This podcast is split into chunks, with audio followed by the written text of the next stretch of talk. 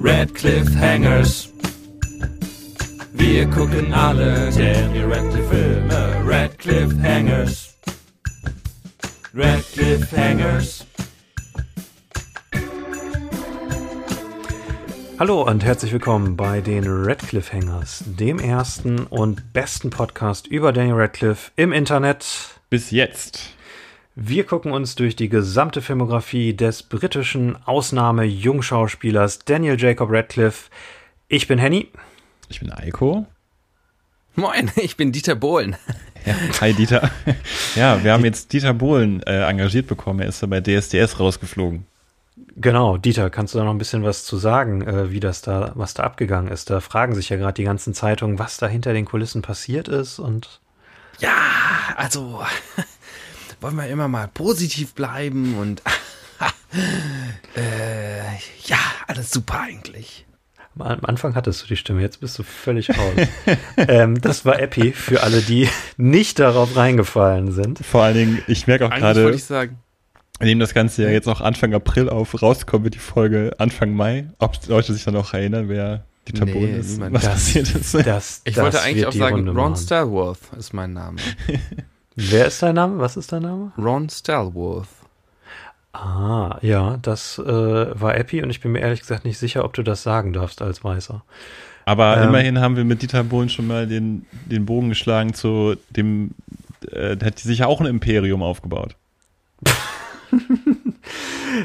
Vielleicht ist aus, aus rein, aus rein Ja, rechtlichen Gründen. für eine? Aus rein rechtlichen Gründen. Ich glaube, die, die Imitation am Anfang war noch okay. Aus rein rechtlichen Gründen sollten wir vielleicht nicht irgendwelche Assoziationen zwischen Dieter Bohlen und Neonazis in diese Folge reinbringen. Was glaube, du damit jetzt Brücke. getan hast.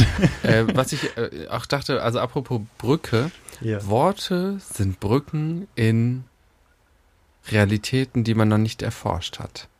ja. Das ist der coolste Moment des Films, über den wir heute sprechen. Das ist das Zitat am Anfang, ne?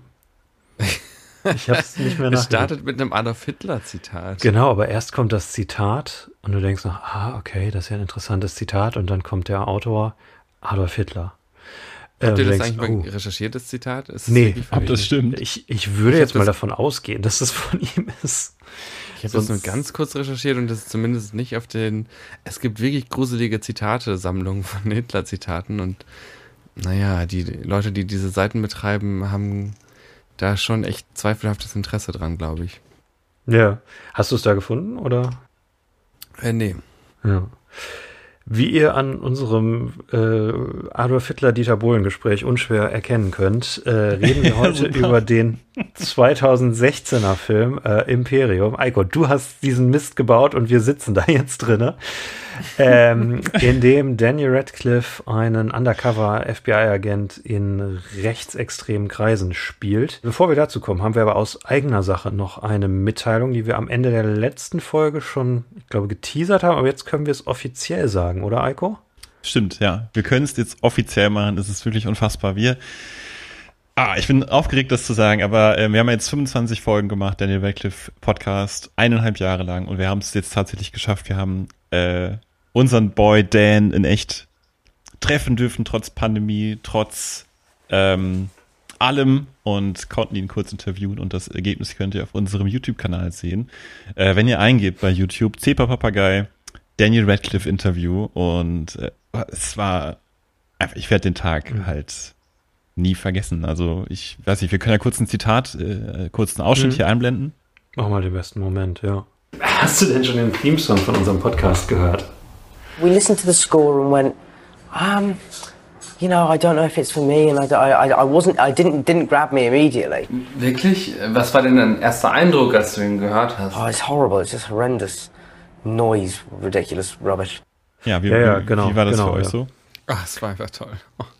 Ich finde, er so ist, also wir haben ja jetzt viele Interviews gesehen ähm, und ich finde, also er kommt immer sehr authentisch rüber und das können wir jetzt auch aus, aus echt bestätigen. Ja, und nachdem man, ja. nachdem man so viele Daniel Radcliffe Interviews gesehen hat, ist es auch echt tatsächlich, das ist Wahnsinn, Aber dass man ehrlich, eins, eins führen auch- konnte. Er war aber auch einfach ein bisschen, weiß ich auch nicht, ein bisschen arrogant war er auch. Mm, ich weiß Come nicht.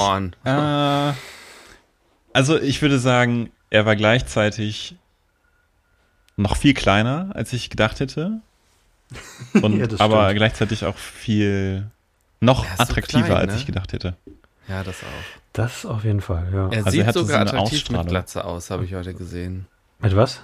Mit Glatze. Mit Glatze, ja. Also wir sind ja heute richtig gut in Überleitungen. Es ist ja unfassbar. Was ist los mit uns?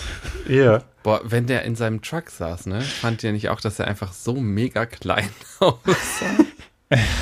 Hat ja auch tatsächlich erst kurz vor diesem Film seinen Führerschein gemacht, weil er den noch nie in Ach, seinem echt? Leben gebraucht hat, ja. Ach krass.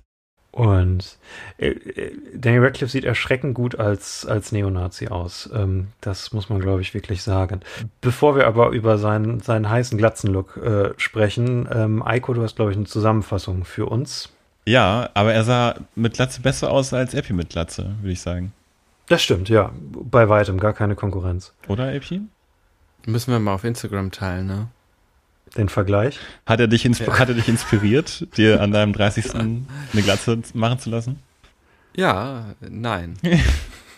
Ich meine nur als Look. Ich meine, äh, es, Leute, ich, Ich bin bin- bei dieser Folge immer so ein bisschen nervös bei den Witzen, die wir machen. man, Ich muss echt, gerade man so, muss echt aufpassen, ja. Sollen wir, ähm, ist es eine gute Idee, wenn wir einen Instagram-Post machen, wo wir Nazi Daniel Radcliffe und Epi nebeneinander stellen ja. und dann unsere, nicht. unsere einfach, einfach, ra- fragen, einfach rausschneiden, einfach wer, rausschneiden. wer fand es besser? Am besten einfach Ich- ich weiß rausschneiden. nicht, Mal auf jeden ich- Fall. ich stell hab mir das zur Debatte. Kurz Das- geschnitten, weil ich, ich wollte aber damals nur wissen, wie es ist, Ja. wenn man keine Haare auf Ich habe jetzt auch drüber nachgedacht. Ich habe auch drüber nachgedacht jetzt, weil ich einfach so tierisch lange habe, Haare habe ähm, und es mich manchmal nervt. Manchmal sieht es ganz gut aus, manchmal nervt es mich auch. Ich würde an deiner Stelle ausprobieren, also du hast jetzt ja ausprobiert, wie sich so ein Meter Haar anfühlt, ähm, wie sich so zwei Meter Haare anfühlen.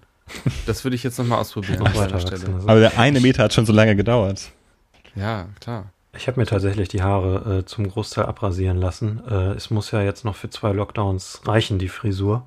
Und ich, äh, aber das war bevor ich diesen Film geguckt habe. Dieser Film hat mich nicht dazu inspiriert, das möchte ich nur klarstellen. Aber ich habe die Haare gerade äh, auch so kurz wie, wie noch nie in meinem Leben. Wie ist eigentlich so die Situation? Gibt es Friseure bei dir in Witzenhausen, Henny? In Witzenhausen. Ist das ein echter Ort? Das ist ein echter Ort. Wie, wie ist Ja, das bei dir in Regensburg? Sind die, haben, sind die Friseure da offen? Also hier in Witzenhausen. Ja, ich muss das gerade googeln, dass das jetzt nicht irgendwas. Ja, das gibt's wirklich Ja, ich, ich, ich weiß das ja, ich wohne da ja auch. Imperium. Eiko, Zusammenfassung. Ja, ich habe äh, eine Zusammenfassung vorbereitet.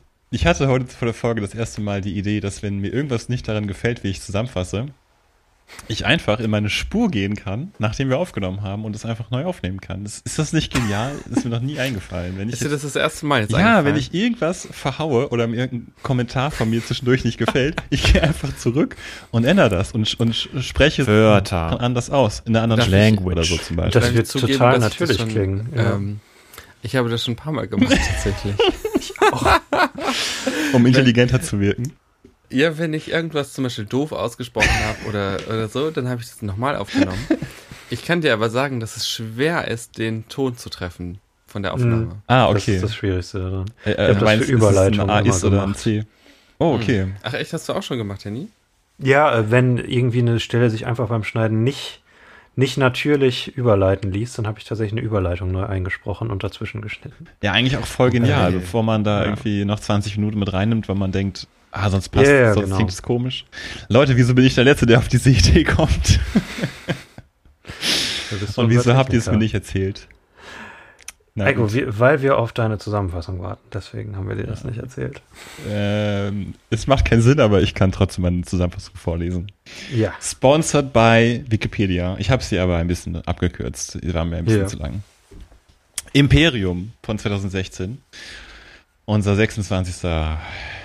Film. Nee, stimmt gar nicht. Wir hatten ja TV-Serien zwischendrin. Ist ja auch egal. Es geht um Folgendes. Äh, wir haben ja schon gesagt, Danny Radcliffe als ähm, Neonazi. Äh, Danny Radcliffe spielt hier den FBI-Agenten Nate Foster. Er ist ein introvertierter FBI-Mitarbeiter, der an einem Einsatz gegen islamische Terroristen teilnimmt. Durch einen Zufall werden in Washington DC zwei Behälter mit radioaktivem Cäsium entdeckt. Ermittlungen des FBIs ergeben, dass es aus Afrika stammen könnte und noch sechs weitere Behälter in die Vereinigten Staaten geschmuggelt wurden. Entgegen der Annahme ihrer Kollegen, dass sich das Cäsium im Besitz von Islamisten befindet, vermutet die FBI-Agentin Angela Zamparo, gespielt von Toni Collette, dass Rechtsextremisten daraus eine schmutzige Bombe bauen wollen. Ihr Hauptverdächtiger ist Dennis Wolf, der auf seinem Internetradiosender rechtsextreme Parolen verbreitet. Nate Foster soll auf diese Vermutung hin verdeckt im rechtsextremistischen Milieu ermitteln und Kontakt zu Wolf aufbauen. Zu diesem Zweck begibt er sich in die Skinhead-Szene. Um ein besonders attraktiver Rekrut in der Szene zu sein, gibt er sich als desillusionierter, aber qualifizierter Veteran des Irakkriegs aus. Dabei steigt er in den Rängen der Szene immer weiter auf und kommt immer weiter an sein Ziel heran, Dennis Wolf zu treffen. Genau. Sowas zum Beispiel. Ich habe manche Sachen komisch ausgesprochen. Einfach nochmal drüber synchronisieren. Ich fand das gut eigentlich. Das muss ich aber auch natürlich anhören. es muss sich natürlich anhören. Genau wie diese wisst Stelle. Ihr, wisst ihr, was ich an unseren letzten Folgen wirklich mochte? Äh, so in den letzten drei, vier sogar, glaube ich sogar, ja. Äh, dass man tatsächlich, dass das Filme waren, auch wenn man sie mochte oder nicht, man konnte was zum Kontext sagen. Man konnte das Ganze so ein bisschen einordnen und selbst wenn es irgendwie war, dass man über Max Landis gesprochen hat, aber man hat irgendwie äh, ja, ein bis, bisschen mehr über den Film und die Entstehungsgeschichte erzählen können. Und das ist jetzt bei diesem Film wieder schwierig. Wir sind wieder irgendwie in der absoluten äh, Indie-Film der Radcliffe-Phase. Gleichzeitig bin ich extrem froh, dass wir nicht nochmal über Max Landis sprechen müssen. Nee, wir haben auch nur noch ein, eine unangenehme Folge. Es sei denn, es passiert noch irgendwas. Das sage Ah. ich jetzt ganz unvorsichtig. Mit, der, mit den Gänsen. Mit den Gänsen. Nicht, Kimbo. Wir haben hier auch an Ach so, unserem ja. Teich äh, in haben wir auch so eine Situation mit Gänsen. Da kämpfen die Nilgänse gegen die Kanadiergänse. Ganz furchtbar. Mhm. Und unser Hund mittendrin. Jetzt habe ich dich gerade ganz, sorry. ganz Akimbo als Wortspiel gemacht. Eiko ist. Ist das ich nicht weiß nicht, ob ich dich dafür lieben oder. Tierdokumentation. man, nimmt, Ähm, man, man nimmt die Gänse weil- und schießt mit beiden gleichzeitig. Okay, Schießt rausschneiden, Handy rausschneiden, Handy Hat einfach Gänse an die Händen geschnitten. Ja, mach's einfach Was noch war das schlimmer. denn, Eiko? Keine Ahnung. Ich habe ein bisschen Kopfschmerzen, ich bin ein bisschen raus. Tut mir leid, Leute. Ich bin doch derjenige, der auf Cortison heute ist. Ja, ich weiß. Ähm, ich ähm, hätte gerne. Der Film hat nicht so viel Kontext. Das war das, was ich sagen will. Es ist mal wieder ein Spielfilmdebüt von einem Regisseur, der nicht mal eine Wikipedia-Seite hat. Ja, das ist mir auch aufgefallen. Der äh, Daniel heißt. Ja, die letzten drei Regisseure, die wir besprochen haben, heißen alle Daniel. Letzte Folge waren es zwei Regisseure, ne? Die Ja. Daniels und er heißt auch Daniel. Daniel Regussis heißt der Regisseur. Hat davor zwei Kurzfilme gemacht, die ich nicht gesehen habe. Einer hat, äh, ich weiß, ihr habt Letterboxd nicht, ne? Nee, ich, ein- ich gucke immer nur Handy jeden Tag auf deine Letterbox-Seite und guck mir die Auf an. jeden Fall, da steht nie was. Äh, der, der Film hat eine, der eine Kurzfilm hat eine seltsam ewig, ewig lange Zusammenfassung. Da geht's aber auch um, äh, um, um Judentum und Antisemitismus. Und ja, aber den hat auch kein Mensch gesehen. Es sind zwei Kurzfilme und dann kommt dieser Film.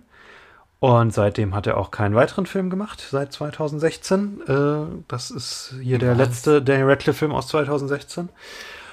Und äh, was man eigentlich nur dazu sagen kann, ist, dass dieser Film inspiriert von wahren Begebnissen äh, sein soll. Es ist irgendwie so eine, so eine seltsame Mischung, glaube ich, aus vielen einzelnen Fällen und Erfahrungen, die der Autor des Films gemacht hat. Äh, Michael German, passenderweise der Name. Ja, was Ein für ein Zufall, oder? War, war vielleicht für seinen Job gut, weil es war ein ehemaliger FBI-Agent, der in den 80ern und 90ern äh, Neonazi-Zellen und White Supremacist-Zellen infiltriert hat und äh, dann als Whistleblower das FBI verlassen hat. Und ja, äh, scheinbar haben, es ist nicht genau die, die Reihenfolge, die zeitliche Reihenfolge, Abfolge ganz klar, aber äh, quasi sein Buch, äh, was er geschrieben hat, hat, äh, das heißt Thinking Like a Terror Terrorist, Gesundheit. Insights, Gesundheit, Insights of a former FBI Undercover Agent, hat äh, Daniel Ragussis wohl so äh, inspiriert, dass sie zusammen diesen Film gemacht haben. Ich meine, sie sind beide als, als Writer gecredited. Stimmt das? Das stimmt. Äh, genau, nee, das Screenplay ist, ist Daniel Ragussis und Story ist Michael German äh, und scheinbar basierend auf eigenen Erfahrungen gemischt mit, mit anderen Fällen, wo rechtsextreme Terrorgruppen radioaktives Material äh, zum Bau einer Bombe bekommen konnten. Und das ist eigentlich auch schon der gesamte Kontext tatsächlich. Äh, man kann noch dazu sagen, das hier ist, glaube ich, lasst mich mal in meine heilige Daniel Radcliffe Tabelle gucken, ähm, ist das hier tatsächlich das geringste Boxoffice, was wir bisher hatten? Das könnte nämlich gut sein, weil ich habe jetzt widersprüchliche Angaben im Internet gefunden, aber die drehen sich alle um 300.000 Dollar Einspielergebnisse. Also nicht mal die Millionen geknackt. Was hat denn der gekostet? Da habe ich nichts zu finden können, aber vom Look des Films würde ich sagen, nicht so viel. Äh, das hier ist aber einer der bestbewertetsten Daniel Radcliffe-Filme tatsächlich, wenn man nach Rotten Tomatoes geht. Da hat er 85 Prozent, meine ich. Aber wenn man sich die Kritiken an sich anguckt, sind das alles so, so drei von fünf Sterne Kritiken so. Das Thema ist ja interessant, Daniel Radcliffe ist gut, äh, der Film hat aber auch viele Probleme. Aber ja, irgendwie hat es dieser Film geschafft, obwohl ihn wir sagen immer, es hat kein Mensch gesehen. Diesen Film hat wirklich kein Mensch gesehen. Der lief in Deutschland auch nicht im Kino, war nur als DVD zu kaufen. Äh, und ja, das ist ein Film, den haben noch weniger Leute gesehen als die Filme, bei denen wir ohnehin schon sagen, die haben keine Leute gesehen. Und das ist auch eigentlich schon alles, was ich finden konnte. Und ja, ich glaube, ich, ich würde mit einer Frage an Eiko direkt einsteigen wollen. Kurz noch eingeschoben. Ähm, ja. Der, falls ihr Abonnenten seid von Amazon Prime, dann könnt ihr den Film kostenlos gucken bei Amazon. Und ansonsten, Genau. glaube ich, ausleihen für 4 Euro. Also man muss jetzt hier nicht tief suchen nach einer DVD oder sowas, um den zu schauen. Das klang jetzt vielleicht so. Aber Nee, so das- ist der das- relativ easy zugänglich auf jeden Fall. Das war nur zur Erscheinungsweise. Und ja, ich weiß auch noch, wie der rausgekommen ist. Doch eine Sache noch, also in der ganzen Werbung, Marketingkampagne für diesen Film wurde halt immer wieder betont, wie authentisch äh, die Undercover-Arbeit in diesem Film sein soll. Oh, okay. Können wir, können wir drüber diskutieren, aber das war so der eine Verkaufspunkt, den die Leute hatten. Wenn, dass sie halt immer wieder in Interviews gesagt haben, normalerweise, wenn man irgendwelche Filme über Undercover-Cops oder FBI-Agenten guckt, das endet immer in einer Schießerei und wenn du es tatsächlich so weit kommen lässt, dass du eine Waffe benutzen musst, dann bist du der schlechteste Undercover-Agent aller Zeiten und so wie Hollywood das darstellt, ist immer doof und wir stellen es richtig dar. Das ähm, finde ich richtig gut. Und da können wir nochmal mit all unserer Berufserfahrung drauf gucken, durch die Linse unserer bisherigen Berufserfahrung als ähm, Zivildienstleistende in Krankenhäusern, Kindergärten, äh, DHL-Auslieferer, Rewe-Auslieferanten, Lehrer und USW. Aber Ja, das ist tierisch ähm, interessant. Vor allem die eine Szene mit der Urkunde. Oh, richtig gut. Bei der Urkunde. Was? Mit der Was? Urkunde. Das ist genau das, was Henny gerade meinte. Er kommt doch, Ach so, also ja. da springen wir jetzt in den Film schon rein. Henny, stell deine Frage gleich gerne. Ich bin heute de destruktiv unterwegs, aber Heute. gibt ja diese Szene, in der Daniel Radcliffe kurz vor Beginn seines Einsatzes ähm, sagt, hier, ich habe eine Urkunde gefotoshoppt, wo man drauf lesen kann, dass ich auch wirklich im, ähm, in dem und dem war und wirklich das und das bin und dann äh, sagt er, hat die ganze Nacht daran gearbeitet in Photoshop und die Toni Collette Charaktere des FBIs nimmt diese Urkunde und zerreißt sie und sagt eben genau das, was du gerade meintest. Wenn, wenn es soweit ist, dass du das zeigen musst und zu beweisen, dass du der bist, der du vorgibst zu sein, dann ist es schon zu spät. Das fand ich eine richtig gute Szene, muss ich sagen. Oder Mhm. einen, guten, einen guten Moment. Das Ding ist ja, dieser Film, der ist im August 2016 rausgekommen. Historischer Kontext, äh, gerade ist die Trump-Kampagne. Ja, mega Und- interessant. Äh, die, die Gefahr von rechtem Terror äh, wird, wird mehr gesehen und wird aber auch zeitgleich größer in Amerika, wo das Ganze ja spielt. Und eigentlich würde man ja denken, dieser Film kommt genau zum richtigen Zeitpunkt raus und müsste eigentlich genau den Moment treffen. Und Aber wann haben sie, wann haben sie denn angefangen? Sie haben drehen? den im Vorjahr gedreht, als Okay. Trump noch nicht, sich noch nicht so abgezeichnet hat. Weil da war der, da hat ja noch niemand es für möglich gehalten, dass Trump überhaupt Präsident sein könnte. Genau, es ist auch interessant, diesen Film aus der heutigen Zeit äh, Ganz genau, zu ja, gucken, weil in der heutigen Zeit denkt man, ja, natürlich sind, sind rechtsextreme Terroristen die größte Gefahr, die es momentan für die meisten Zivilgesellschaft, äh, Gesellschaften in, in westlichen Demokratien äh, darstellt. Hat der Satz so Sinn gemacht? Ähm, ich glaube, man hat ihn auch so verstanden. Aber gedreht, ja, ich habe hier tatsächlich September 2015 haben sie angefangen zu drehen. Drehende habe ich keine Infos drüber. Aber es kann ja nicht so lange gewesen sein. Es ist ja wirklich wieder. Weil ich glaube, das, da muss man nämlich richtig aufpassen. Klar, wenn man jetzt liest 2016, denkt man sofort an Trump. Mhm. Aber bevor Trump äh, äh, so ein riesen Medienthema war, äh, 2015 hatten wir hier ähm, die großen Fluchtbewegungen zum Beispiel und so.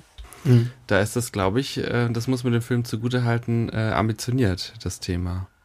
Genau, es ist halt irgendwie noch nicht so mit, mit Trump im Hinterkopf gemacht. Das merkt man dem Film auch an. Ja, ich, ich glaube sogar, wenn der ein bisschen später rausgekommen wäre, wenn ähm, der Real-Life-Kontext sozusagen noch aktueller gewesen wäre, noch passender, es einfach noch brennender Mhm. gewesen wäre, hätte der Film sicherlich auch noch mehr Publicity und so weiter bekommen. Ich meine, alleine als Black Clansman rausgekommen ist, hat das auch noch mal anders Wellen geschlagen. Der ja, ein ähnliches Thema ist ja, ist ja 2018. Äh, der ist dann schon in der Trump-Präsidentschaft. Und, ah, okay, ich habe tatsächlich gerade geguckt. Äh, der, der Anschlag von, äh, von Dylan Roof in Charleston, ob der zu dem Zeitpunkt schon war, aber der war tatsächlich auch. Äh, genau, nee, der war kurz vor Drehbeginn, war der, der Anschlag von, äh, von Dylan Roof in Charleston, der in eine schwarze Kirche gegangen ist und ähm, neun Menschen getötet hat. Also es ist, es ist schon so, also man, man merkt schon, wohin die Richtung geht äh, in dem Moment, aber die Leute halten es noch nicht für, für ja, so, so von wegen, bei uns kann das ja nicht passieren. Ja, Das ist, glaube ich, so 2015 noch das einerseits zwar Schrecken, wie, wie populär auf einmal Politiker wie Trump sind oder in Deutschland die AfD, aber ähm, man, man ist sich noch nicht der Sachen bewusst, die noch kommen werden. Man, man hält Was das da nicht immer für im- möglich. Im Film angesprochen, Charlottesville oder was war das? Was wird da angesprochen? Nee, da waren sie, so weit sind sie noch gar nicht. Die haben ja am Oklahoma. Anfang sehr, sehr viele Ja, aber äh, da angesprochen? rechtsextreme Anschläge, auf die sie sich berufen. Ja, also diese Montage würde auf jeden Fall ganz anders aussehen, ähm, Ja. die wir da am Anfang sehen. Äh, Dan Radcliffe ähm, Charakter bereitet sich auf die Rolle vor und ein bisschen, er schaut halt Nachrichten und Dokumentationen und liest Bücher zum Thema White Supremacy und ähm, Rechtsextremismus. Ja. Und da, es kommt auch immer mal wieder vor, ne? Aber was, was wird das? also Auch die Rechten berufen sich darauf. Was war denn das nochmal? ach so, das hm. Die, die ganze? Literatur an sich oder was? Nee, da, da gab es irgendwie wohl ein Event. Ähm, Oh, ich weiß nicht mehr. Ich Am Anfang listen sie, listen sie einige so Lone Wolf rechtsextreme Terroristen auf und Ja. ich meine zwei größere Fälle. Ich weiß aber nicht mehr genau welche. Der aber eine- halt, ich habe Der eine große Fall war Ja. auf jeden Fall Oklahoma City. ja, und genau. ähm, ich weiß nicht, ob ihr euch daran erinnert, aber das war, da waren wir extrem jung. Ähm, das war Mitte 95. Da hat Timothy McVeigh, ein Rechtsextremist in Oklahoma City, eine, eine Autobombe gezündet in einem Hochhaus. Also 168 Menschen gestorben. Und ich weiß noch, wie das ähm, total oft im Fernsehen kam. Ich war damals nicht, also ich kann mich eigentlich, ich weiß nicht, wieso ich mich daran erinnern kann. Ich war vier zu dem Zeitpunkt, aber das hat mich wahnsinnig mitgenommen, weil ich da danach immer total Angst hatte, dass das passiert. Äh, ich meine natürlich in ähm, in ähm, Aschaffenburg. Aschaffenburg, genau. Aber ich, ich verstehe versteh gerade nicht, warum ich mich daran erinnern kann. äh, Mit vier Jahren. Ist ja auch egal. Habt ihr das mitgekriegt ja. damals? Das war. Die 90er waren ja so eine Zeit rechtsextremer Gewalt, Ja. ähm, auch, auch in Deutschland. Äh, aber das blendet man immer so aus, weil es die eigene Kindheit war. Ne? Das stimmt, aber der Timothy McVeigh, der das verübt hat, der wird ja auch im Film namentlich erwähnt, auf jeden Fall. Genau, also ein Großteil am Anfang ist ja quasi wie so ein Essay, wo, wo quasi aufgelistet wird, warum rechtsextreme Terroristen eine Bedrohung sind. Was so aus, aus heutiger Zeit halt so ein bisschen, aus heutiger Zeit, wir sind fünf Jahre später, aber was halt so ein bisschen antiquiert wird. Ja, das ist das Witzige, dass zum Beispiel der eine, ähm, da heißt mit Nachnamen Ford, der wird genannt äh, als ähm, im Zusammenhang mit biologischer K Kampfführung, also Typhus oder sowas. Ja. Äh, und wenn du dir das da durchliest, das ist halt so, ja, der hat in so einem Büro gearbeitet und irgendwie Sachen zu Hause versteckt, so biologische Kampfmittel. Ja, genau. Und wenn du jetzt fünf Jahre später das machen würdest, hättest du einfach so viel Material, was du da verarbeiten könntest. Ähm, Hm. Das ist halt krass, ne? das Ganze äh, greife jetzt vielleicht ein bisschen voraus, aber ähm, Michael German war ja in den 80ern und 90ern Undercover-Agent. Und so fühlt sich der Film für mich auch so ein bisschen an. Also wa- was diese ganzen rechten Terroristen angeht, wenn man diesen Film heute machen würde, wird, glaube ich, das Internet auch einfach eine viel größere Rolle spielen, weil die Art der, der Indoktrination und Kommunikation, wie sie im Film dargestellt wird, immer mit Büchern und Pamphleten, das ist ja Mhm. gar nicht mehr die, die Realität. Die meisten Leute werden ja übers Internet, über YouTube, über Telegram, über Facebook. Ja, das ist Äh, auch spannend, weil mh, der Film ja cool. wirklich so ganz, äh, auch ganz explizit, da gibt's dieses eine Gespräch zwischen ähm, dem ähm, äh, Agenten und diesem äh, friedlichen Typen da, diesem Hausbesitzer da. Ja.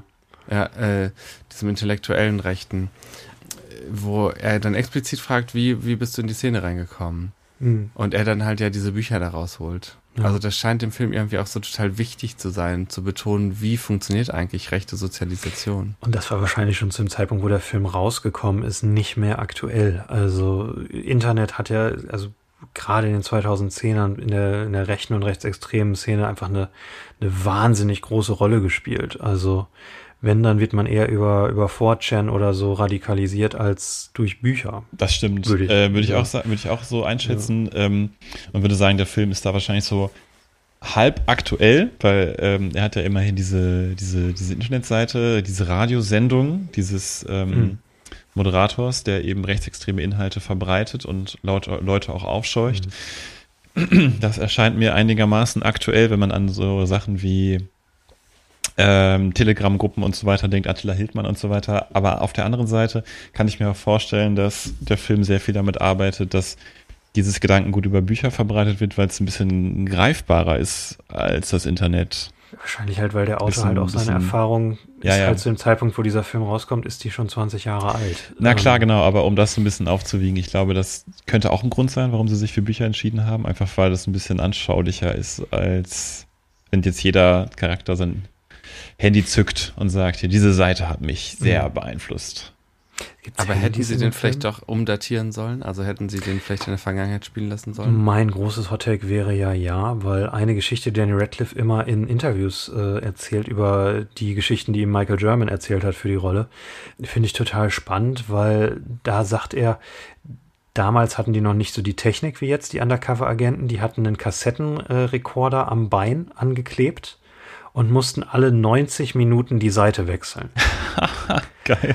Und das stelle ich mir so spannend vor als Szene. Stimmt. Ja. Ja. Und ich finde es ein bisschen schade, dass, ja, es ist verschenktes Potenzial. Ich glaube, wenn der Film authentisch in der Zeit spielen würde, wo, wo diese Erfahrungen gemacht wurden, könnte das noch Ja, spannender es sein. Ich, äh, Wo, wobei du's der sagst, Film dann, dann, dann nicht die, die aktuelle politische Lage äh, thematisieren könnte, wie er möchte. Aber ich glaube, wir sind, wir sind gerade schon zu, zu weit im Thema und zu weit im Film drinne. Aber das ist interessant, ganz kurz vielleicht noch. Jetzt, wo du sagst, es wirkt teilweise schon antiquiert. Ähm, er ist ja, wie gesagt, Total. undercover unterwegs, äh, infiltriert da die Organisation und er wird ja gezeigt, wie er jeden Abend, jede Nacht das Aufgenommene noch ähm, transkribieren muss.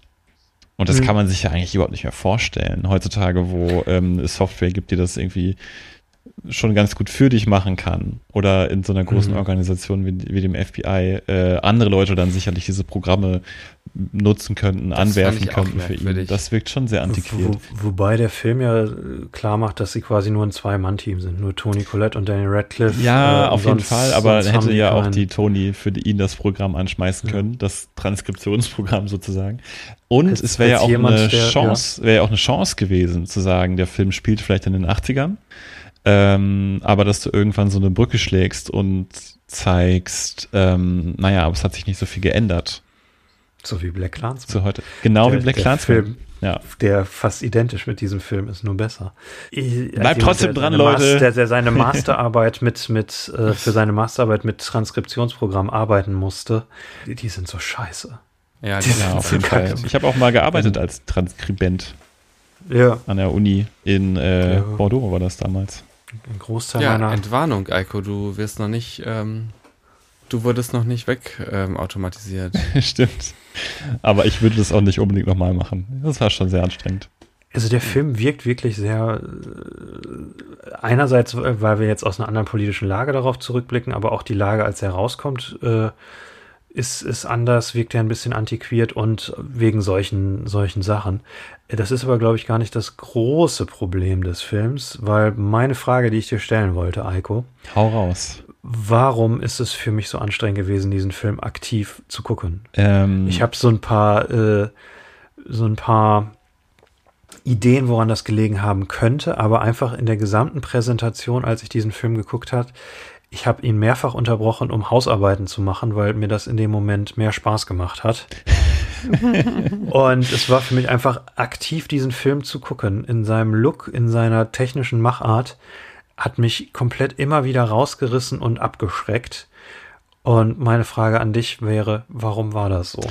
Ähm, ich glaube, die Antwort darauf ist relativ einfach. Ähm, und zwar liegt es, glaube ich, daran, ich möchte eine kurze Anekdote erzählen. Wir waren zusammen äh, im Urlaub, vor ein paar Jahren waren wir in der Lüneburger Heide. Und ähm, es ging darum, nach dem Abendbrot äh, das Geschirr zu spülen. Und wir mussten eine Pfanne spülen und ich habe gesagt, naja, lass uns die doch einfach in die Spülmaschine tun. Und ähm, du hast gesagt, nein, die Das muss man nicht. per Hand waschen. Und zwar Richtig. ganz genau so, wie ich es dir jetzt zeige. Ja. Und dann äh, hast du das gemacht mit einem Schwamm, sehr vorsichtig. Mit, ich glaube, gar keinem Spülmittel oder nur wenn dann ganz, Mhm. ganz wenig. Ähm, und danach Und hast du auch kein Handtuch benutzt, immer sondern ohne eben Spülmittel, Eiko. Küchen, Hey, Küchentuch. ohne Spülmittel? Weil das sonst die Beschichtung kaputt Und- macht. Das greift die Beschichtung an.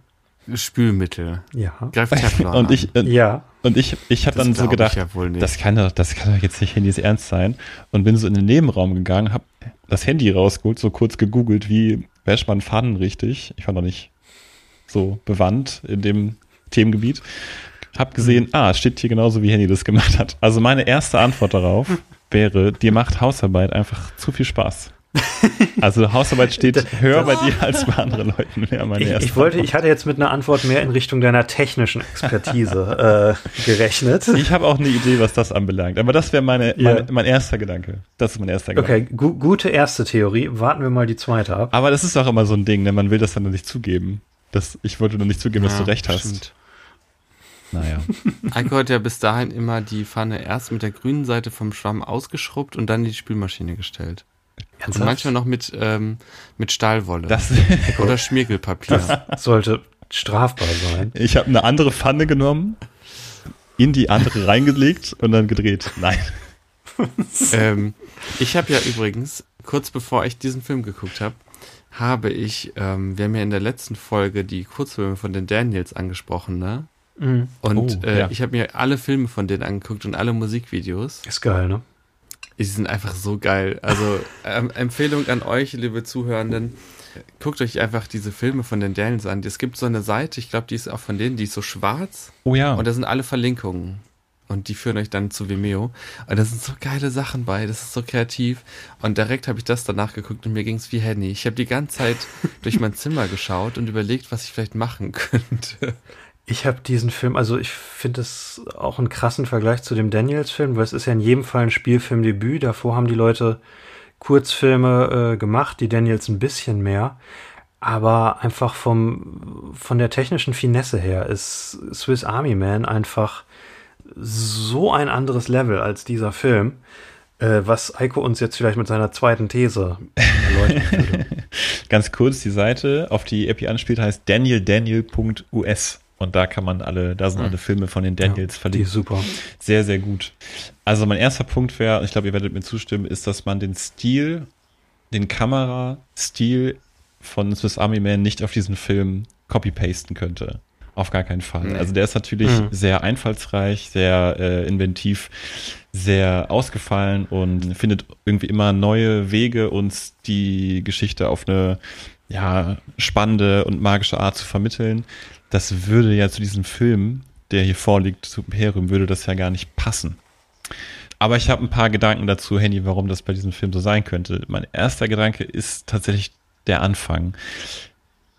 Der Anfang des Films nimmt einen noch nicht wirklich hm. mit. Es hat beim, ich würde tatsächlich sagen, der Film nimmt einen insgesamt mit. Mich hat der Film insgesamt tatsächlich mitgenommen. Äh, aber der hm. Anfang, es, es dauert sehr, sehr lange, bis man reinfindet. Der erste Shot ist einfach so eine Stock-Footage von Washington, so ein, so ein äh, Helikopterflug über Washington, wo ich auch wirklich sagen würde, warum? was, was, was bringt uns dieser Shot? Was soll der uns sagen? Und danach folgt weißt, man. Danach, ja, das kann, muss ja nicht um der erste Shot sein und man kann es auch anders machen. Und danach folgen wir extrem lange, mehrere Minuten Autos über den Highway, was mit einer ähm, vorgehenden FBI Investigation zu tun hat. Und auch das ist halt sehr langweilig gefilmt. Und ich glaube, dass diese, diese Anfangsminuten sehr auf den Rest des Films abfärben. Der Rest mhm. des Films ist sehr äh, statisch gedreht, sehr ähm, Kamera viel auf dem Stativ. Ähm, sonst, sonst, jedes Take, so, oder? sonst, ja. wenn es Handheld ist, dann ist es immer nur ganz, ganz leicht, sodass es dir gar nicht unbedingt auffällt beim Gucken, dass es jetzt gerade Handheld ist. Das heißt, du hast über den gesamten Film über halt diese, diese, diese, diese Statik da drin. Und ich glaube, das hat einen bestimmten Grund. Das hat, glaube ich, den Grund, dass du halt durch diese Kameraarbeit vermitteln möchtest, dass Daniel Radcliffe zu jedem Zeitpunkt in Kontrolle sein muss, in Kontrolle der Situation sein muss, damit nichts schief geht. Und in solchen mhm. Momenten wie zum Beispiel, er wird von Mitgliedern der äh, Antifa bedroht im Auto. Da ist es dann auf einmal schnell, schnell geschnitten und ähm, Handheld-Kamera und sehr shaky und so weiter. Und ich glaube, die wollten da einen sehr äh, großen Kontrast herstellen, aber das passiert halt nicht oft. Du hast halt meistens nur dieses Statische.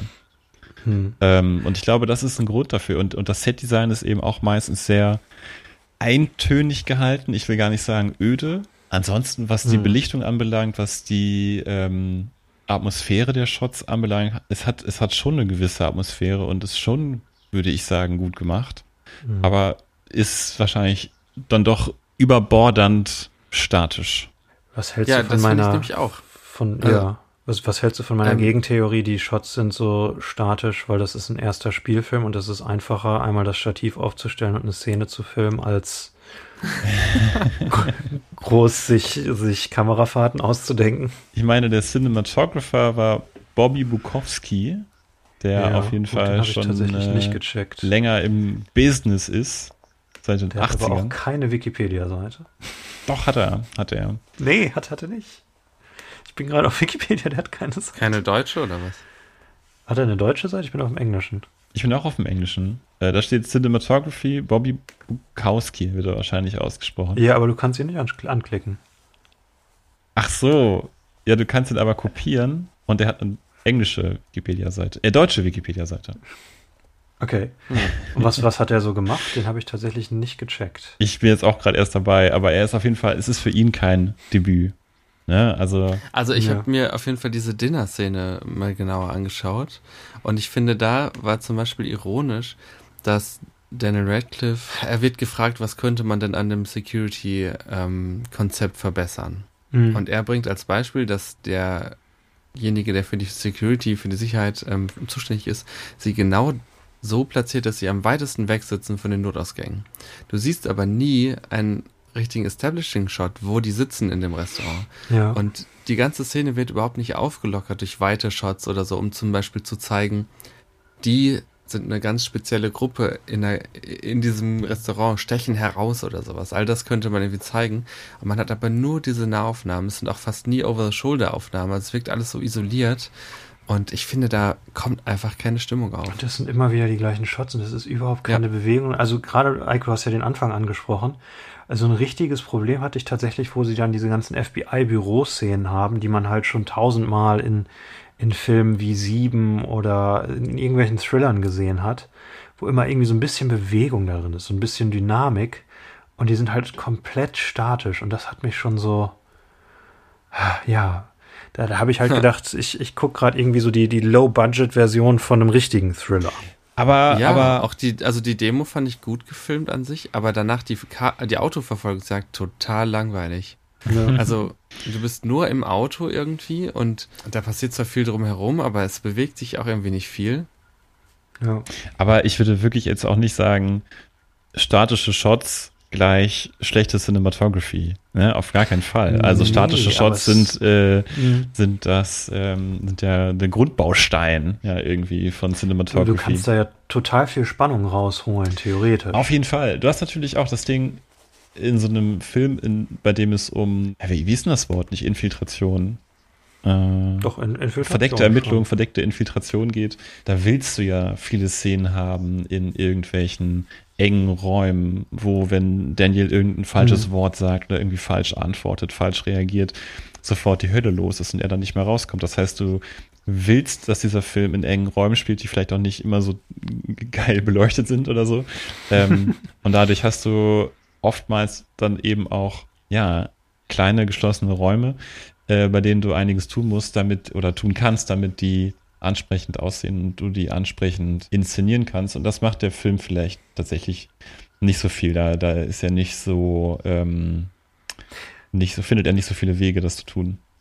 Ich finde auch diese Paranoia, also kommt nicht rüber. Also es kann gut sein, dass das die Intention war, aber bei mir ist das tatsächlich nicht, nicht angekommen. Ich fand auch die, die Farbe des Films an sich hässlich. Also dieser, dieser Farbfilter, der über allem liegt, Echt? den fand ich so, dass das wirkte so, okay, so müssen Thriller aussehen, also sieht der so aus. ähm, ich habe mir irgendwann aufgeschrieben, ugly movie, ugly movie, ugly movie. Ich würde tatsächlich wirklich nicht so weit gehen. Also ich finde, ich finde, Hm. der Film sieht, wenn ich hier so durchspule, ich finde, viele Sachen sehen gut aus. Beispielsweise die Fahrt ins Freie mit dem, ähm, Hm. der ihn im Verdacht hat, äh, ein, ein, ein Die Lügner Szene zu sein. fand ich zum Beispiel auch echt gut. Ich finde auch tatsächlich, wenn man sich den Trailer anguckt, sieht der Film im Trailer besser aus als im Film, wenn das Sinn macht.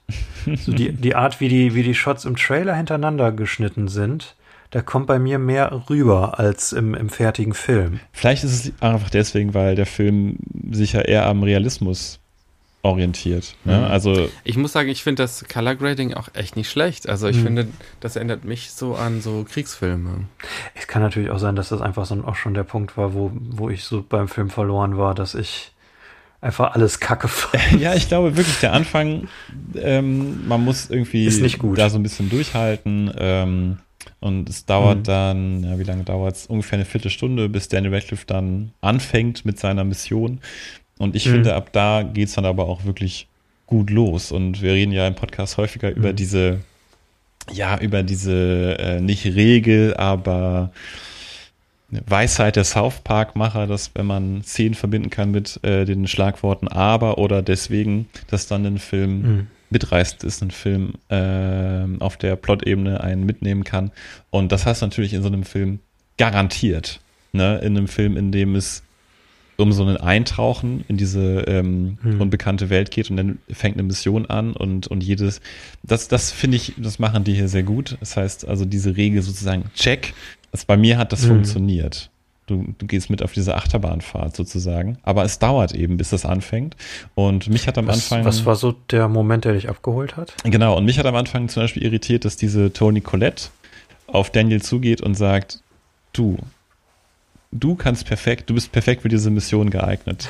Ähm, Ja. Du bist introvertiert und du hast super People Skills. Mhm. Das hat mich, das, da musste ich lange dran knabbern, weil das für mich Weil so man das nicht sieht vorher, ne? Man sieht es nicht, genau. Ja, es gab halt diese Szene, wo er mit dem Typen redet auf Arabisch, schätze ich jetzt mal. Ja.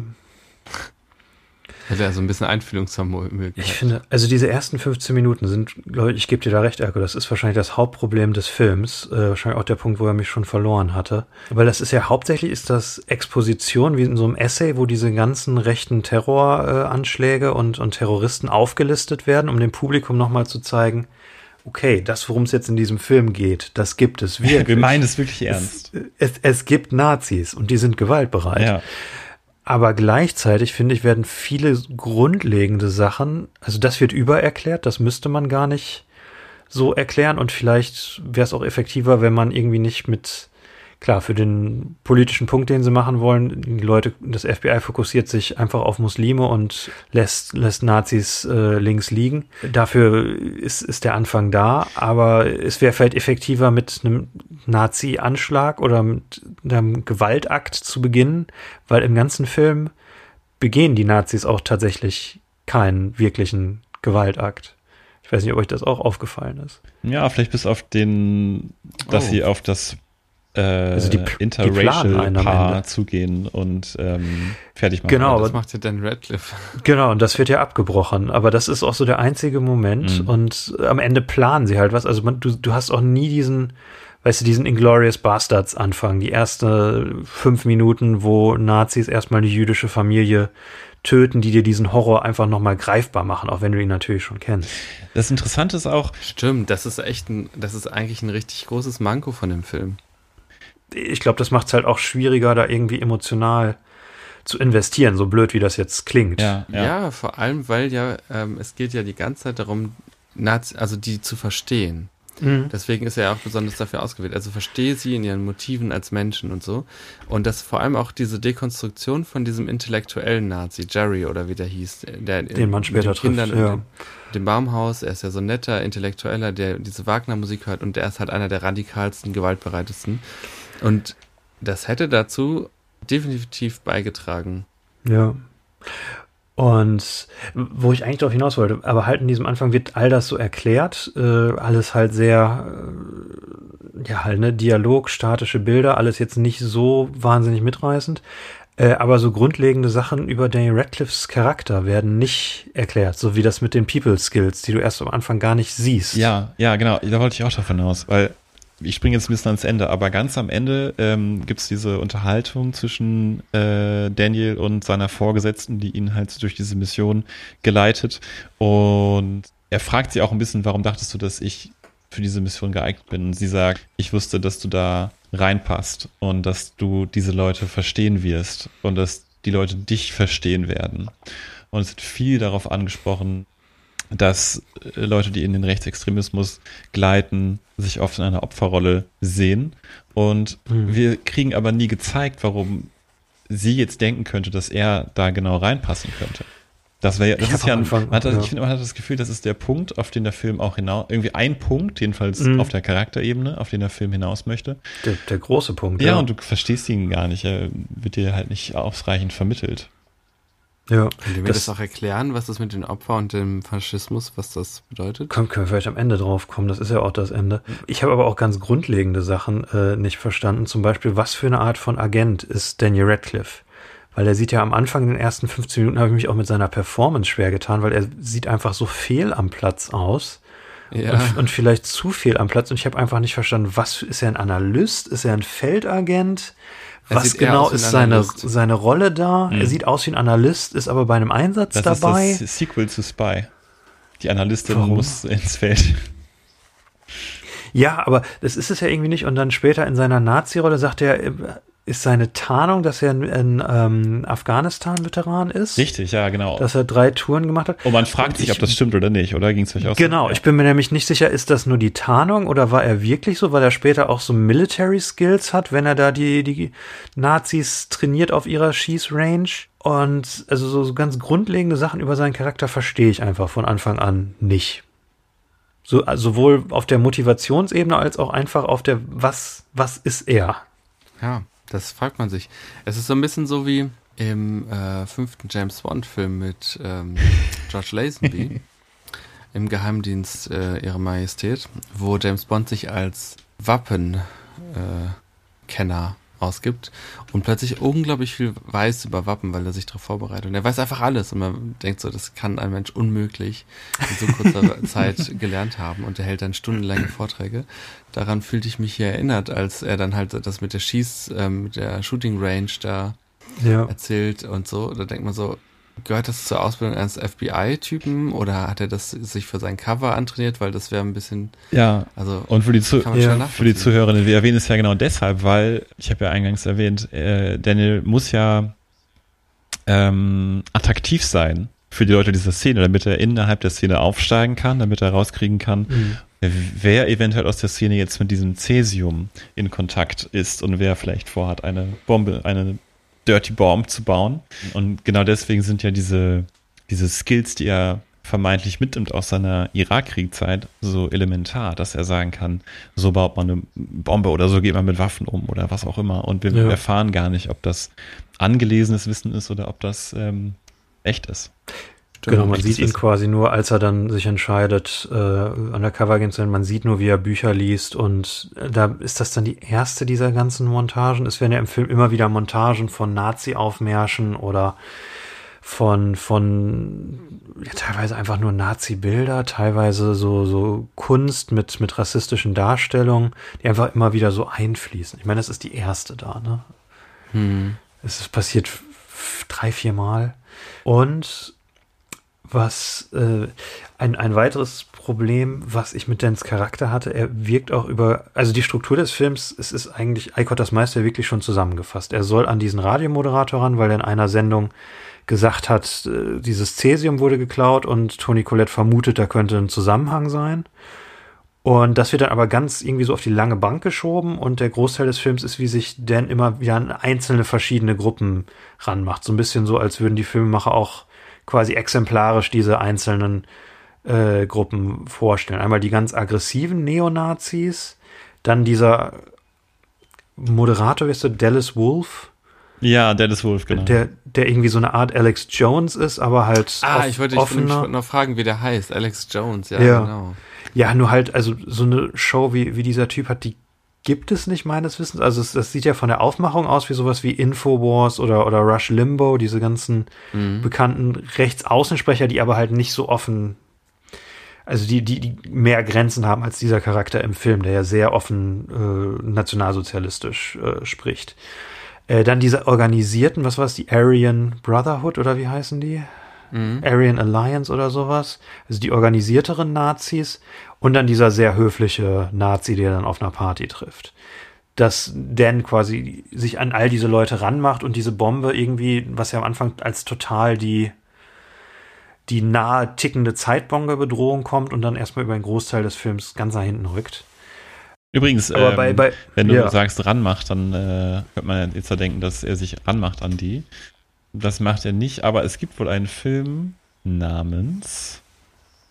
Äh, ah, ich hatte ihn eigentlich parat hier, es tut mir leid. Betrayed, in dem tatsächlich eine Agentin undercover geht äh, in rechtsextreme Szenen und sich verliebt in einen rechtsextremen Mann. Ich fand das klang sehr interessant. Hm. Der Film heißt Betrayed.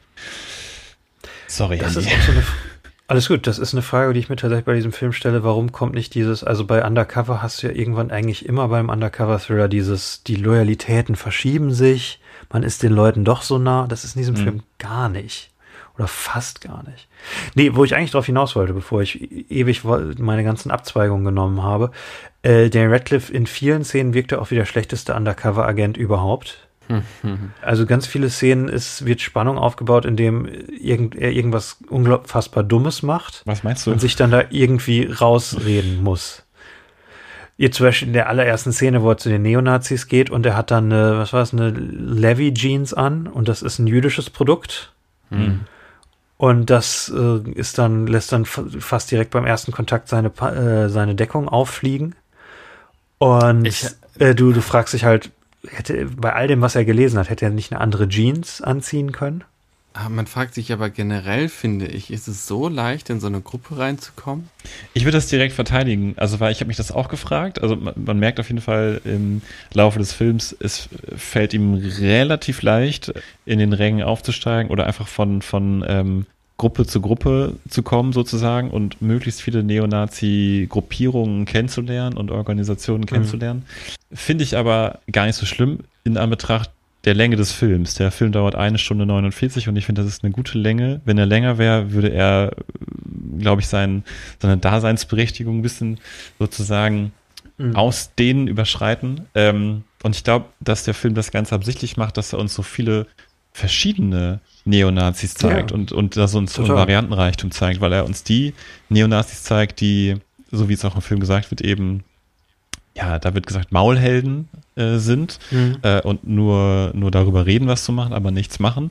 Im Grunde nicht so die große Gefahr darstellen, sondern sich einfach nur gruppieren, zusammenfinden und irgendwie ein ähm, Versprechen für Gemeinschaft sind, für Außenstehende. Und dann aber eben auch die sehr viel gefährlicheren Organisationen, die ähm, Maschinengewehre besitzen, die ähm, Aufmärsche organisieren, die Gewalttaten organisieren und so weiter. Und ich finde, der Film gibt einen guten Überblick. Und du musst ja aber auch jede Gruppe kurz einmal wirklich in Szenen kennengelernt haben, um dir ein Bild davon zu machen. Und ich glaube, wir lernen drei Gruppen kennen. Die erste, in die er einsteigt, mhm. über die er dann an den Nathan Wolf Dallas Wolf rankommt und dann aber eben auch diese, wie hieß sie, ihr hattet es gerade schon mal gesagt, diese etwas größere Gruppe. Aryan, Aryan Alliance. Aryan so. Alliance. organisierte Nazis mit Hakenkreuzen und, und Uniformen. Genau, und du musst, du ja, fragst dich ja als Zuschauer ne? auch, äh, genau, und du fragst dich ja auch als Zuschauer, okay, welcher der Gruppen traue ich das jetzt tatsächlich zu? Und das ist ja eine hm. spannende Frage. Und ich glaube, dass der Film sich dafür entscheidet, eher dieses Variantenreichtum zu zeigen, statt uns vielleicht ein realistischeres, hürdenreicheres Bild mhm. davon zu zeichnen, wie schwer es sein kann, da rein zu geraten. Aber ich stimme dir zu, ich fand es auch ein mhm. bisschen problemlos, wie er da so in den, in den Rängen aufsteigt. Das größte Problem, was dieser Film halt hat, ist, dass Black Clansman zwei Jahre später rauskam und, und quasi genau das macht, was dieser Film macht, nur besser. Also der, was dieser Film hier über seine, seine Montagen von, von Bildern und so, die halt recht willkürlich kommen und also die meisten dieser Montagen, äh, bis auf die eine Montage, wo sie irgendwie so alte Bilder zeigen, die schon rassistische Stereotype ähm, transportieren, die meisten dieser Montagen haben auch irgendwie nur die Aussage, Nazis existieren. Und im Black Clansman hast du es ja so, dass sie dann da so einen, die spannen ja einen Bogen, der Hauptteil des Films spielt in den 70ern oder 80ern, ne? Die, die äh, Ermittlungen. Mhm wenn ich mich jetzt nicht irre. 70er. 70er, ja. genau, ja. Und du hast aber am Anfang die Szenen aus vom Winde verweht und am Ende hast du Trump, dass du halt so diesen großen Bogen spannst über, äh, über den, den, äh, den Bürgerkrieg und die Aufarbeitung davon und über den Ku Klux Klan äh, bis hin zu Trump, dass du so eine Linie quasi durch die amerikanische Geschichte siehst.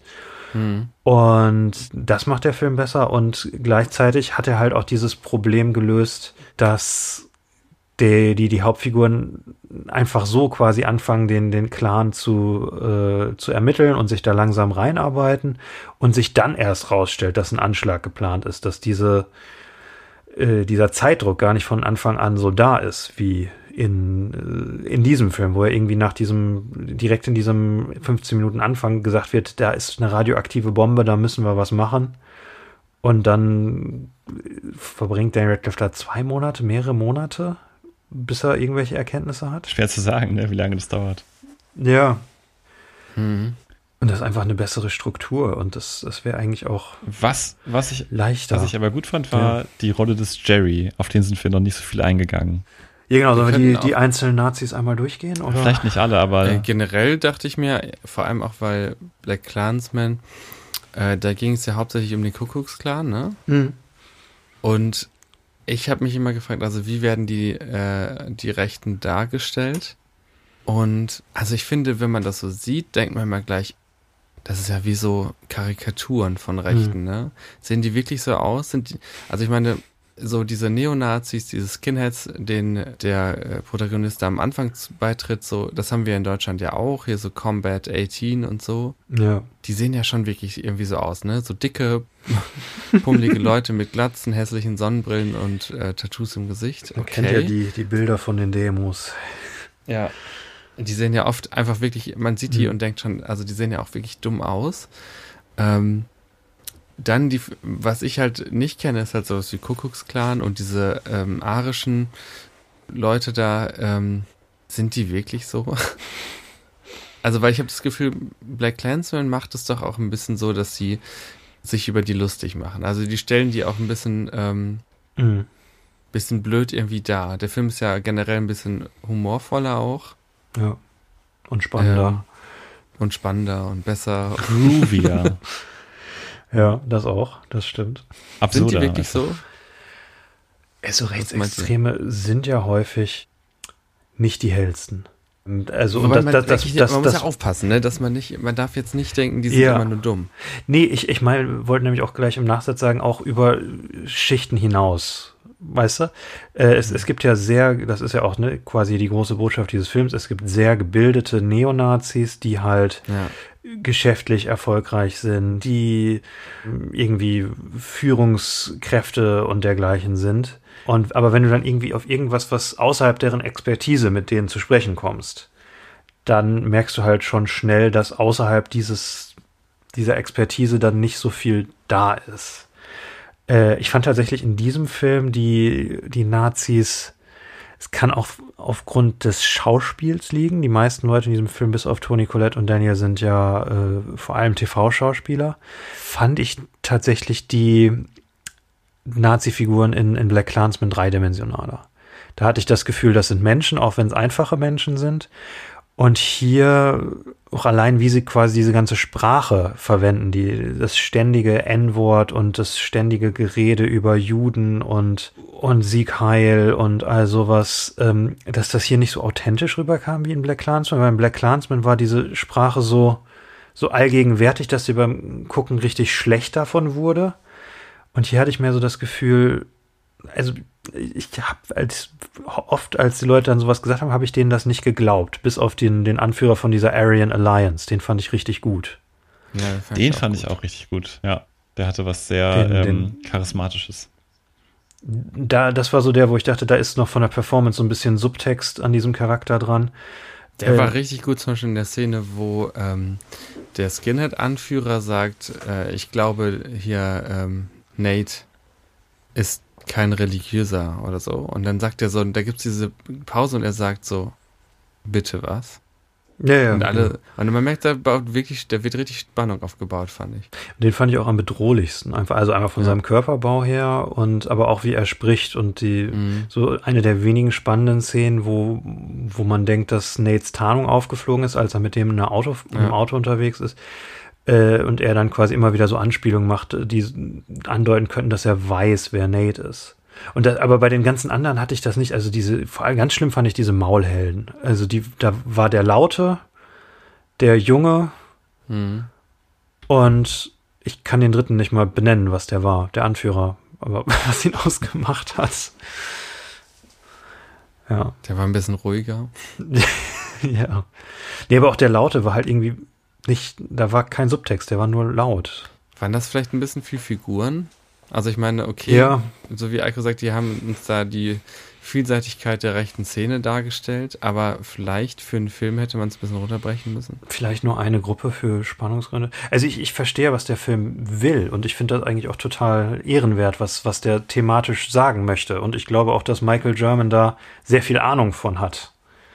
Äh, das glaube ich auch. Ich fand ja. auch generell, ähm, also diese Betonung, auch so dieses, ähm, der Radiomoderator, der da ähm, als ähm, Brandstifter quasi äh, fun fungiert, obwohl er da halt nur sein eigenes Ding da durchzieht und gar nicht so richtig da mitmischt. Man weiß es ja nicht so richtig, aber jedenfalls er als Brandstifter ähm, und dann diese verschiedenen Gruppen, die Skinheads direkt äh, so nah an der Gewalt und die mhm.